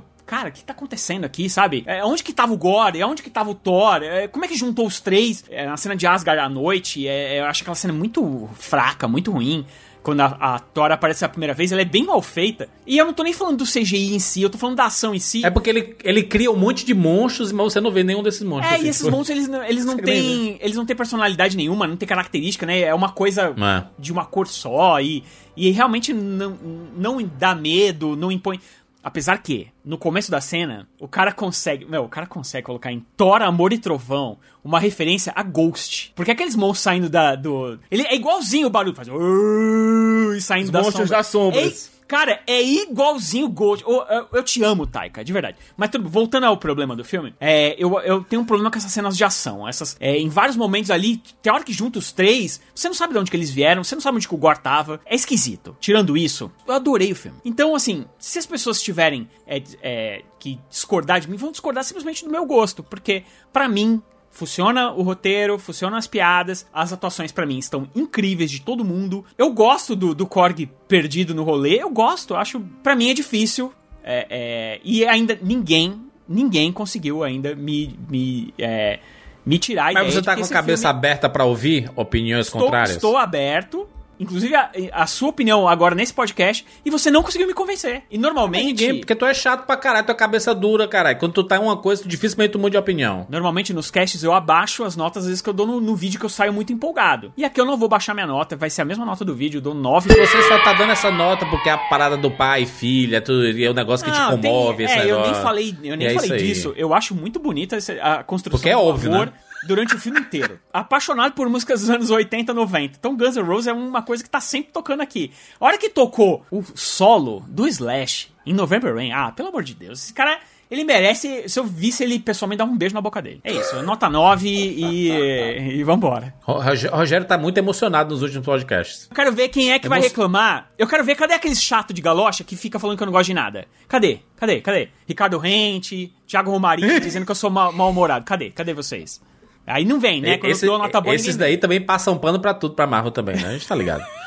Fernanda, por favor. Eu acho que eu sou um pouco suspeita pra falar também, porque esse tipo de humor mais bobalhão, mais galhofão do Taika é muito a minha praia. Eu acho, eu não sei, eu gosto muito dele, assim, eu gosto muito da linguagem dele, num geral. Gosto muito do- do- da- das piadas que ele faz, gosto muito das estranhezas que ele coloca em certos personagens. E eu acho que esse filme, ele acabou me conquistando muito pela mensagem. Eu acho que filmes que permitem com os personagens eles tenham um arco vulnerável e eles aprendam com a própria dor é uma coisa que sempre acaba pegando muito pra mim. Então assim, gostei muito do quão esse filme ele consegue ser divertido, ele consegue ser leve, mas ele consegue ser tocante da mesma forma, sabe? Ele não quer fazer aquele dramalhão que você vai sair chorando do cinema. Ele consegue passar essa mensagem de um jeito muito leve. E isso me deixou bastante, bastante satisfeita com, com, com o filme num geral. digamos assim. Claro que tem seus problemas, a gente discutiu muito aqui essa questão do CGI, essa questão da de ser um próprio problema da indústria, do tipo de demanda que está sendo feito. Eu não acho que ele seja um filme perfeito, ele tem os seus problemas, ele tem algumas cenas realmente que, que você olha e você fala, cara, o que, que tá acontecendo aqui? Essa parte toda do, do lá em Nova Asgard com as sombras, o Gore chegando lá, eu fiquei também um pouco perdida com muitas coisas. Eu gosto da inserção das crianças. Eu acho que esse filme, ele acaba tendo inclusive um humor que é mais friendly para crianças nesse sentido, né? Ele é um humor um pouco mais eu quero dizer mais bobinho, mas não é bobinho no sentido, sabe? É uma coisa mais eu não sei definir isso, mas não é bobo no sentido de ruim. É um bobo no sentido de mais ingênuo, talvez, sabe? Eu gosto do, do, do coração que o Thor ganhou. O Thor como personagem, desde que o Taika assumiu a, a direção dos filmes. Eu gosto muito do Ragnarok e eu gosto muito do que ele fez aqui também. Eu acho que. Gosto muito do. Eu gosto muito do arco da Jane. Eu achei que foi um arco que você que você sentia o peso ali. Então, apesar de você ter muita piada ali o tempo todo sendo repetida, sendo trazida de volta, você não tira o peso do que tá acontecendo com ela, você não tira o medo que o Thor tem de perdê-la novamente. Eu sinto que, que isso passa, assim, nas trocas de olhares entre os personagens, quando a gente vai ali pro terceiro ato e as crianças têm a chance de ter o poder do Thor por um, por um tempinho. Eu gosto muito que a, essa fase nova da Marvel ela tá abrindo espaço para outras coisas. Então, como a gente conversou também no início do podcast, eu tô achando muito legal eles estarem explorando gêneros diferentes dentro dos filmes da Marvel. Então eu gosto muito, assim, apesar de cada um ter suas preferências, uns gostam mais de uma coisa, outros gostam menos, mas eu gosto muito da ideia do. do Doutor Estranho ser um filme de terror com pegadas leste dos anos 90. Eu gosto muito da ideia aqui do, do Thor ter uma coisa mais anos 80, meio ópera espacial, meio, sabe? Mas com esse humor peculiar do Taika, que é uma coisa muito dele. Eu acho que ele é um filme que ele tem assinatura. Eu gosto de ver esses personagens. Eu acho que apesar de alguns terem feito menos coisas, eu sinto que, que todo mundo foi para algum lugar. E eu sinto que o que ele abriu pros próximos, pra, pra, pro próximo para próximo, pro próximo capítulo do Thor no MCU, eu acho que tem um potencial muito interessante. Eu acho que tem como crescer ainda mais. Eu não sei se o, a gente não sabe ainda no momento que a gente tá gravando se o Taika vai voltar ou não. Mas eu gosto muito do que ele vem fazendo com, com o Thor como personagem. Gosto muito do, de tudo que o Thor aprendeu nesses últimos anos aí. E ele, para mim, ele passou de um personagem que era, ah, ok, ele está ali, ele é um vingador ele passou para ser, pô, um dos bobalhões que eu amo, sabe? Eu adoro quando ele aparece, eu, sabe? Ele se permite ser vulnerável. Isso é uma coisa que eu sinto que falta tanto, às vezes, em alguns, em alguns filmes de heróis, especialmente porque a gente tá acostumado a ver esses personagens tudo como, ah, o fortão machão, o, ele tá ali, ele tá lá quebrando a caneca de cerveja e tal, mas Cara, o momento ali que ele acolhe a, a, menina, que ele, que ele entende que, tipo assim, cara, uma das mensagens principais desse filme é: vale a pena você sofrer por algo. por alguém, por, por, por algo bom. Você ter alguma coisa e você perder, tipo, não se feche, sabe? Porque faz parte da experiência de você estar tá vivo, de você trocar. E eu acho que, além dessa mensagem bonita, ele é um filme que ele acaba tendo um apelo bastante pra, pra galera jovem. Eu sinto que a Disney, no geral, ela vem tentando recentemente, né, com, com Star Wars, com Marvel, com tudo, eles vêm tentando cada vez mais também ter um apelo para uma geração nova. Você formar não só aquela galera que, ah, que os pais levam para ver os filmes novos, mas você ter uma coisa que a criança vai se sentir ali. E eu sinto que se eu fosse criança e tivesse ido ver esse filme, as crianças têm vários momentos ali de protagonismo. Gente, eu ia sair alucinada, sabe? Eu saí muito feliz, mas eu sinto que esse é um filme que ele talvez traga muita gente que, que os pais nem liguem tanto assim, sabe, pra Marvel, mas uma coisa que fique mais acessível para todo mundo, sabe? Que consiga conquistar uma fanbase nova pelo que ele é e não pelo ah, pelo que meu pai me mostrou, pelo que a minha mãe me mostrou, minha tia, minha irmã, sabe? Então eu gosto muito, gosto muito disso nesse filme especificamente. Ele acabou sendo uma coisa bem diferente, mas ao mesmo tempo eu acho que ele ele ele deu conclusões bonitas aí pro, pros personagens, abriu caminhos novos. Eu, é o que eu digo, eu sou meio suspeita porque eu gosto muito do Taika como diretor, eu gosto muito do humor dele específico, assim, é uma coisa que não é realmente para todo mundo. Tem quem goste, tem quem não quem, quem odeie, tem quem goste muito, quem goste mais ou menos, mas enfim. Para mim, eu saí muito satisfeita, eu vi duas vezes também. E eu também me diverti mais na segunda vez. Eu acho que assim como Ragnarok, ele é um filme que, assim, pode até não ser o filme mais perfeito do MCU, aquele que todo mundo vai falar, ah, não, esse aqui tá no meu top 3. Mas num dia que eu tô assim, pô, tô entediada, não tenho nada para fazer. Eu pego um filme desses para assistir, sabe? Então eu acho que tem, tem sim, tem sim um valor bem grande. Pra mim, eu, eu, eu, não, eu não gosto muito de dar nota, sabe? Mas assim, eu acho que se eu for dar uma nota para ele, eu vou dar um 8. Eu vou dar um 8 porque realmente tem problemas técnicos, tem coisas assim, mas no geral eu acho que a história ela, ela acabou me cativando bastante. Muito bem, muito bem. Falamos aí sobre Thor, Amor e Trovão. Finalizamos aqui mais um mais uma cobertura de um filme do universo cinematográfico da Marvel. O próximo é Wakanda Forever, né?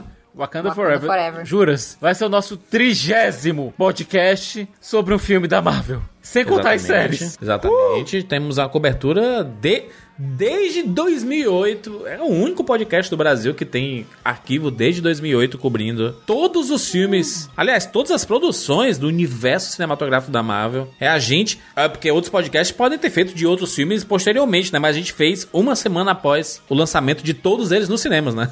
Então é, um, é uma medalhinha que nós temos eu e vamos continuar juras, acompanhando. Né? Eu tô pra usar a carta Butalk, sabe? I'm too old for this shit. É isso. Cara, 14 anos fazendo isso, gente. É isso, muito tempo. Mas é legal porque a gente consegue ver a evolução do próprio universo da Marvel, a evolução desses filmes, a dificuldade que eu acredito que o Kevin Feige tem de adaptar, é, cara, é, um, é uma, uma responsabilidade muito grande pro Kevin Feige, que é o maior produtor da história de Hollywood, já, já, já é consagrado isso. Não tem como, cara, não, não tem como Kevin Feige não ser esse maior nome da. Cara, ele modificou a história do cinema com os filmes de, de adaptação de super-herói. É o cara que mais ganhou dinheiro, mais conseguiu ganhar dinheiro com um universo próprio, né? É o cara que conseguiu fazer uma geração amar esses personagens como ninguém conseguiu fazer. David ou Selznick e George Lucas, eu acho que tem umas coisinhas para falar sobre essa afirmação. Tem, tem. Tem, mas eu, então a gente pode dizer que dos últimos 20 anos, assim, os feitos do Kevin Feige foram surreais, assim, sabe? É, é, um, é um nome muito. Eu não quero ser revisionista, tá? Com a história do cinema, que é, é uma história gigantesca e realmente George Lucas é um. É um dos nomes extremamente importantes, não só com Star Wars, né? Mas com Indiana Jones, é, ou o, o próprio Spielberg, né? Com Goonies, com um monte de coisa que ele não dirigiu, que tinha a cara dele e, e era, né? Apresentado por Steven Spielberg. É, também é um produtor espetacular. Mas, cara, o que o Kevin Feige faz aqui, ele não só coloca dinheiro, né? Tem as ideias dele, tem um controle criativo, tem toda a, a, o cuidado de um filme ser casado com o outro, isso ninguém nunca fez. Ninguém nunca fez, o Kevin Feige é único nesse sentido. E eu sinto que nesse momento, né, nessa fase 4 especificamente, ele tá marinando ali, sabe? Porque ele, cara, a gente acabou de sair de uma saga do infinito que pegou 10 anos de, de empenho é, esse momento é um momento de respiro e é por isso que pessoas como eu estão muito insatisfeitas com a Marvel. Porque eles chegaram num patamar que a gente só espera de Ultimato para cima. A gente só espera sagas absurdas. E agora eles estão lançando filmes Não, não é, não, divertidos. não é justo, porque demorou 10 anos para chegar nisso, cara. Claro. Claro, então, mas assim, já se passaram quatro pós-Ultimato, entendeu? Já? São quatro, se, jura, são só quatro anos, cara. Entendo, Dois entendo. anos de pandemia, é, é, mesmo assim, quatro anos é pouco ainda. Dez, dez, a gente tem dez séries, entendeu? A gente tem... Em 2021 a gente teve quatro filmes. Esse ano são três filmes. Tem muita coisa, muita coisa real sendo produzida que a gente meio que não sabe para onde tá indo. Ok, Kevin Feige já disse que o que, o que, é, que é de importante está sendo construído. Vocês lá na frente vão, vão entender. É, ele, ele, não quer entregar, obviamente, ou foi só uma, né? Só uma. Só falou assim, ah, rapaz, tá sendo feito. Vocês estão por fora aí, rapaz. Tem alguns easter eggs no filme, certo? Tem alguns é. easter eggs no filme. Você tem estátua do, do Vigia, você tem estátua do Tribunal Vivo, a própria presença de, da Eternidade já dá uma, um indicativo pro futuro. Coisa sobre os celestiais, né? Tem, tem eu ainda, eu ainda acho, eu ainda acho que o grande finale dessa quarta fase pode ser a vinda do Galactus. Eu acho que esse, o grande final da fase 4 vai ser isso, até porque fase É, 4, lembrando que as fases não são sagas, né? As fases são fases, assim, tanto que a saga do infinito são três fases, né? A fase 1, fase 2, fase 3, né? É, então, a gente pode ser, esse aqui é o começo da fase 4, é porque os filmes, eles meio que estão se encerrando neles mesmos, né? Especificamente o Thor, Amor e Trovão, um filme que é muito contido nele mesmo, no próprio seu próprio universo ali. O Doutor Estranho no Multiverso da Loucura, ele também se fecha ali. Shang-Chi não tem se fecha em co- si, Eterno se, é, se fecha O, no- em si também. o Homem-Aranha resetou tudo, né? Tipo assim, ele encerrou tudo e resetou. Não, o, Eterno, o Eternos, talvez, acho que é o único que não se fecha em si, porque o Eternos termina É. com Ele- os heróis perdidos. Não, mas ele continua, é, mas ele continua, ele continua fechado dentro do Eternos. Ele não vai, ele não vaza pra nenhum outro É, da- então, é- mas é porque eu acho que é exatamente pra esse canto que eu acho que vai as coisas, entendeu? O próprio Shang-Chi, né? Os poderes do Shang-Chi, ele aparece lá. E aí tem o Viúva Negra, que foi mais uma homenagem pro personagem da Scarlett Johansson do que propriamente um filme para o MCU. É, apesar de ter apresentado aí a Helena, né? Que vai continuar no MCU. Então tem umas coisas que a gente tá meio que assim, é, ok, vai, pra, pra onde é que vai isso aqui, né? Cadê o Quarteto Fantástico? Cadê os X-Men? Cadê não sei o que, né? Então, assim, a gente tem lá o, o, o próprio Viúva Negra, né? Que ele meio que faz uma homenagem pra Scarlett Johansson e, e é um filme tardio, né? Do, que é o, é o primeiro da fase 4, né? E ele serve basicamente pra substituir a Scarlett Johansson e colocar a Helena, uma nova Viúva Negra mais nova e... E é uma coisa que a gente já falou, a gente já criticou. Mas é uma fase 4 que tá mais. Sabe? Tá mais assim, e aí? Você veio a. a- né? Você veio pra quê? O que é que você veio fazer aqui? Então, eu, eu, eu tô, tô meio assim, sabe, com a Marvel. Eu, não, que, não quero usar a expressão, né, ag- nesse momento. Saturou filme de herói e não sei o quê, porque eu acho que não, a discussão não, não é sobre isso. Sim, a gente tá tendo um excesso.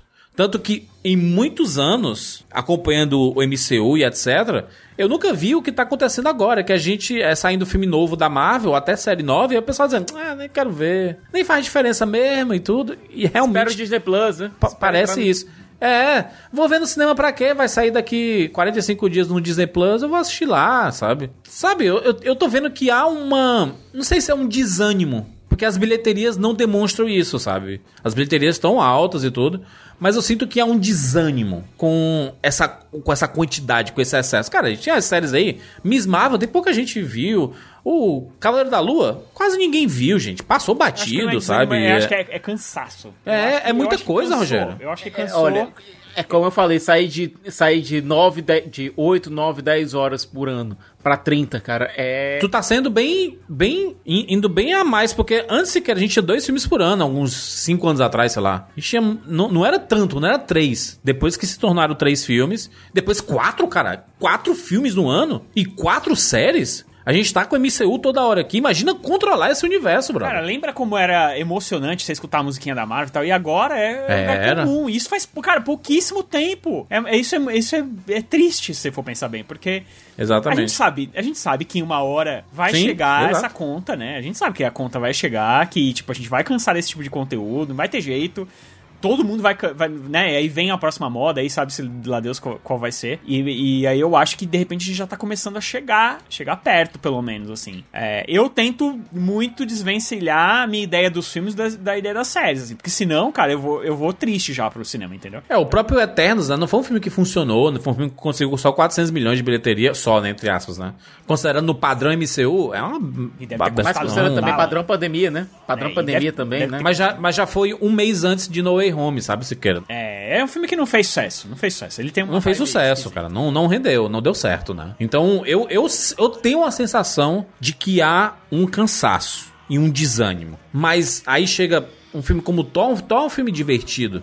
As pessoas assistem e saem felizes do cinema, eu acho, pelo menos. Saem felizes e tudo, mas já passa, sabe? Passou já. É isso, já vão pra outra Não, coisa. É aquela e- coisa, gente. Na época que eram um, dois, no máximo três filmes por ano, você tinha um filme que não é tão bom. Vamos e convenhamos. É, esse Thor, Amor e Trovão é muito melhor do que Thor, O Mundo Sombrio, por exemplo. Mas como Thor, Fato. O Mundo Sombrio era um filme que saía... Era na época que saía pouco, saíam poucos, poucos materiais da, da Marvel Studios. O pessoal comentava mais o Mundo Sombrio. Não. Por quê? Porque não tinha muito o que comentar. Não tinha muita coisa. Então, existia uma. A gente conseguia até ficar com a expectativa, né? Assim, é, lançando um monte, um monte de coisas por ano. A gente já fala assim, "É, lá vem mais um, eita. Será que agora vai? Será que agora vai dar bom e tudo? Eu acho que isso é um pouco prejudicial, mas é uma parada que a gente tem que pensar melhor sobre isso, porque o MCU ele pode estar passando por um desgaste, se não- tiver um grande plot twist para essa fase, para essa fase 4 e para essa saga que está sendo construída. E aí eu tô falando especificamente de ter coisas que as pessoas realmente estão querendo saber, que é Quarteto Fantástico, e principalmente X-Men, meio que as pessoas, assim, não estão não querendo muito ver, assim, ai, pô, She-Hulk, massa, não sei o quê, e cadê o Wolverine, sabe? Ah, não sei o que, vai vir um Wakanda Forever, pode ser que seja maravilhoso e tudo mais.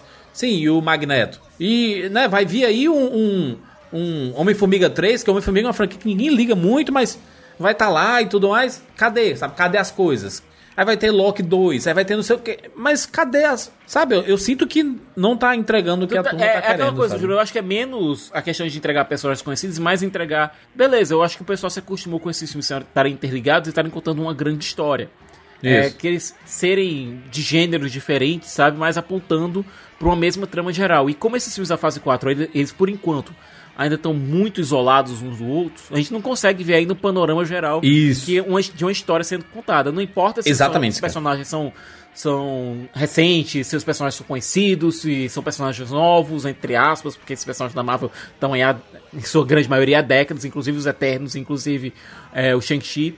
Não, é, não importa, a questão é que o pessoal não tá sentindo ainda um grande norte pra essa história. É, porque quando você tinha as sagas anteriores e aí do nada apareceu Thanos numa cena pós-créditos, aí você, putz, grila, Thanos. Aí, caraca, aí você vê, assiste o Doutor público- Estranho Multiverso é. Loucura, aparece Charlize Theron. Aí a gente, what the fuck? Aí assiste aqui esse daqui, aparece lá o Zeus, aí aparece o Hércules. A gente, tá, ok, vai, mas vai pra onde isso aqui? O Hércules, Não. ele vai pra Terra? Ele vai, o quê? Ele, o que, é que vai acontecer? Aparentemente ele quer. O, o desejo do, do Zeus é fazer com que o Thor caia dos céus para a terra em desgraça, com o Hércules mostrando que os deuses ainda mandam um negócio. É um- eu acho que é uma trama bacana para um Thor, sim. Eu acho que é uma história legal, é um, é um Ok. conflito que está se anunciando bacana para um quinto filme do Thor. Eu acho que para um filme do Thor funciona muito bem essa trama. Você tem um você tem dois heróis de mitologias diferentes brigando um contra o outro numa batalha titânica. Cara, dá pra vender isso numa boa. Dá pra vender isso inclusive sem trazer todo o panteão da Marvel pra brincar aqui. Dá pra ser uma história do Thor dentro dessa dá pra fazer em Nova York, dá pra fazer em qualquer grande ponto. Fazer um filme dessas duas forças titânicas se gladiando no meio da, no meio da Terra. Eu acho que dá pra vender isso numa boa.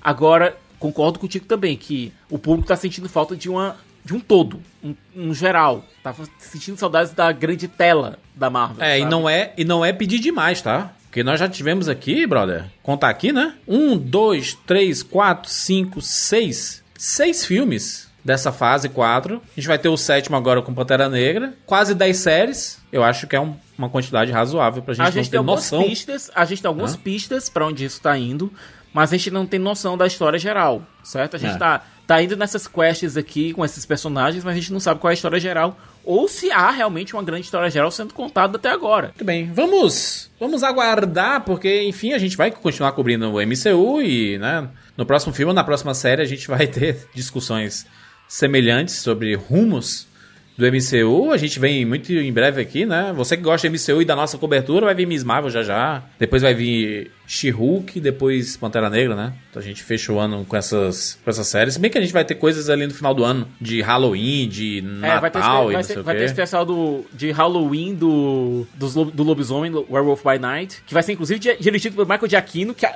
Michael Giacchino, cara, eu, eu não entendo, gente. Tá trabalhando muito aí, viu? É, e o, e o, e o Guardiões, e o Gua- Guardiões do James Gunn, né? É, especial de Natal que vai se passar antes do próximo filme. Muito bem. Fechamos aqui esse podcast. Segue a gente no arroba rapadura lá no Twitter. Se você estiver escutando a gente por aí, você sabia que nós estamos também no Spotify? É, A gente sempre fala aqui porque o Spotify é um aplicativo que muita gente usa. É, então você pode seguir a gente lá no Spotify. Se possível, dá umas estrelinhas, né? Temos estrelinhas, estamos bem posicionados lá no Spotify. Podemos crescer mais. Se, Rogério, se 50% da nossa base estivesse no Spotify, a gente estaria em primeiro na maioria das categorias, né? Com certeza. Pelo Mas menos- como a gente só tem menos de 20%. então, Não, e, é verdade, e, é, por e é- e é verdade mesmo. A gente tem menos de 20% da- do nosso público no Spotify e a gente aparece nos tops lá de, de- das categorias, na categoria de cinema estamos em primeiro e na categoria geral a gente tá bem, bem colocado. Mas se a gente tivesse, se a nossa audiência estivesse lá, ia ser totalmente diferente. Por isso, se você usa o Spotify e escuta podcast lá, ah, mas eu gosto de escutar podcast em outro aplicativo, cara, o Spotify tem melhorado nos últimos anos aí. Tá bem interessante de ouvir podcast lá. Eles têm notificação, inclusive. Você é notificado quando sai um podcast. Cara, vai precisar uma novidade absurda, né? Mas é uma coisa simples. Mas é isso, fechamos. É isso, nos encontramos na próxima semana. Tchau.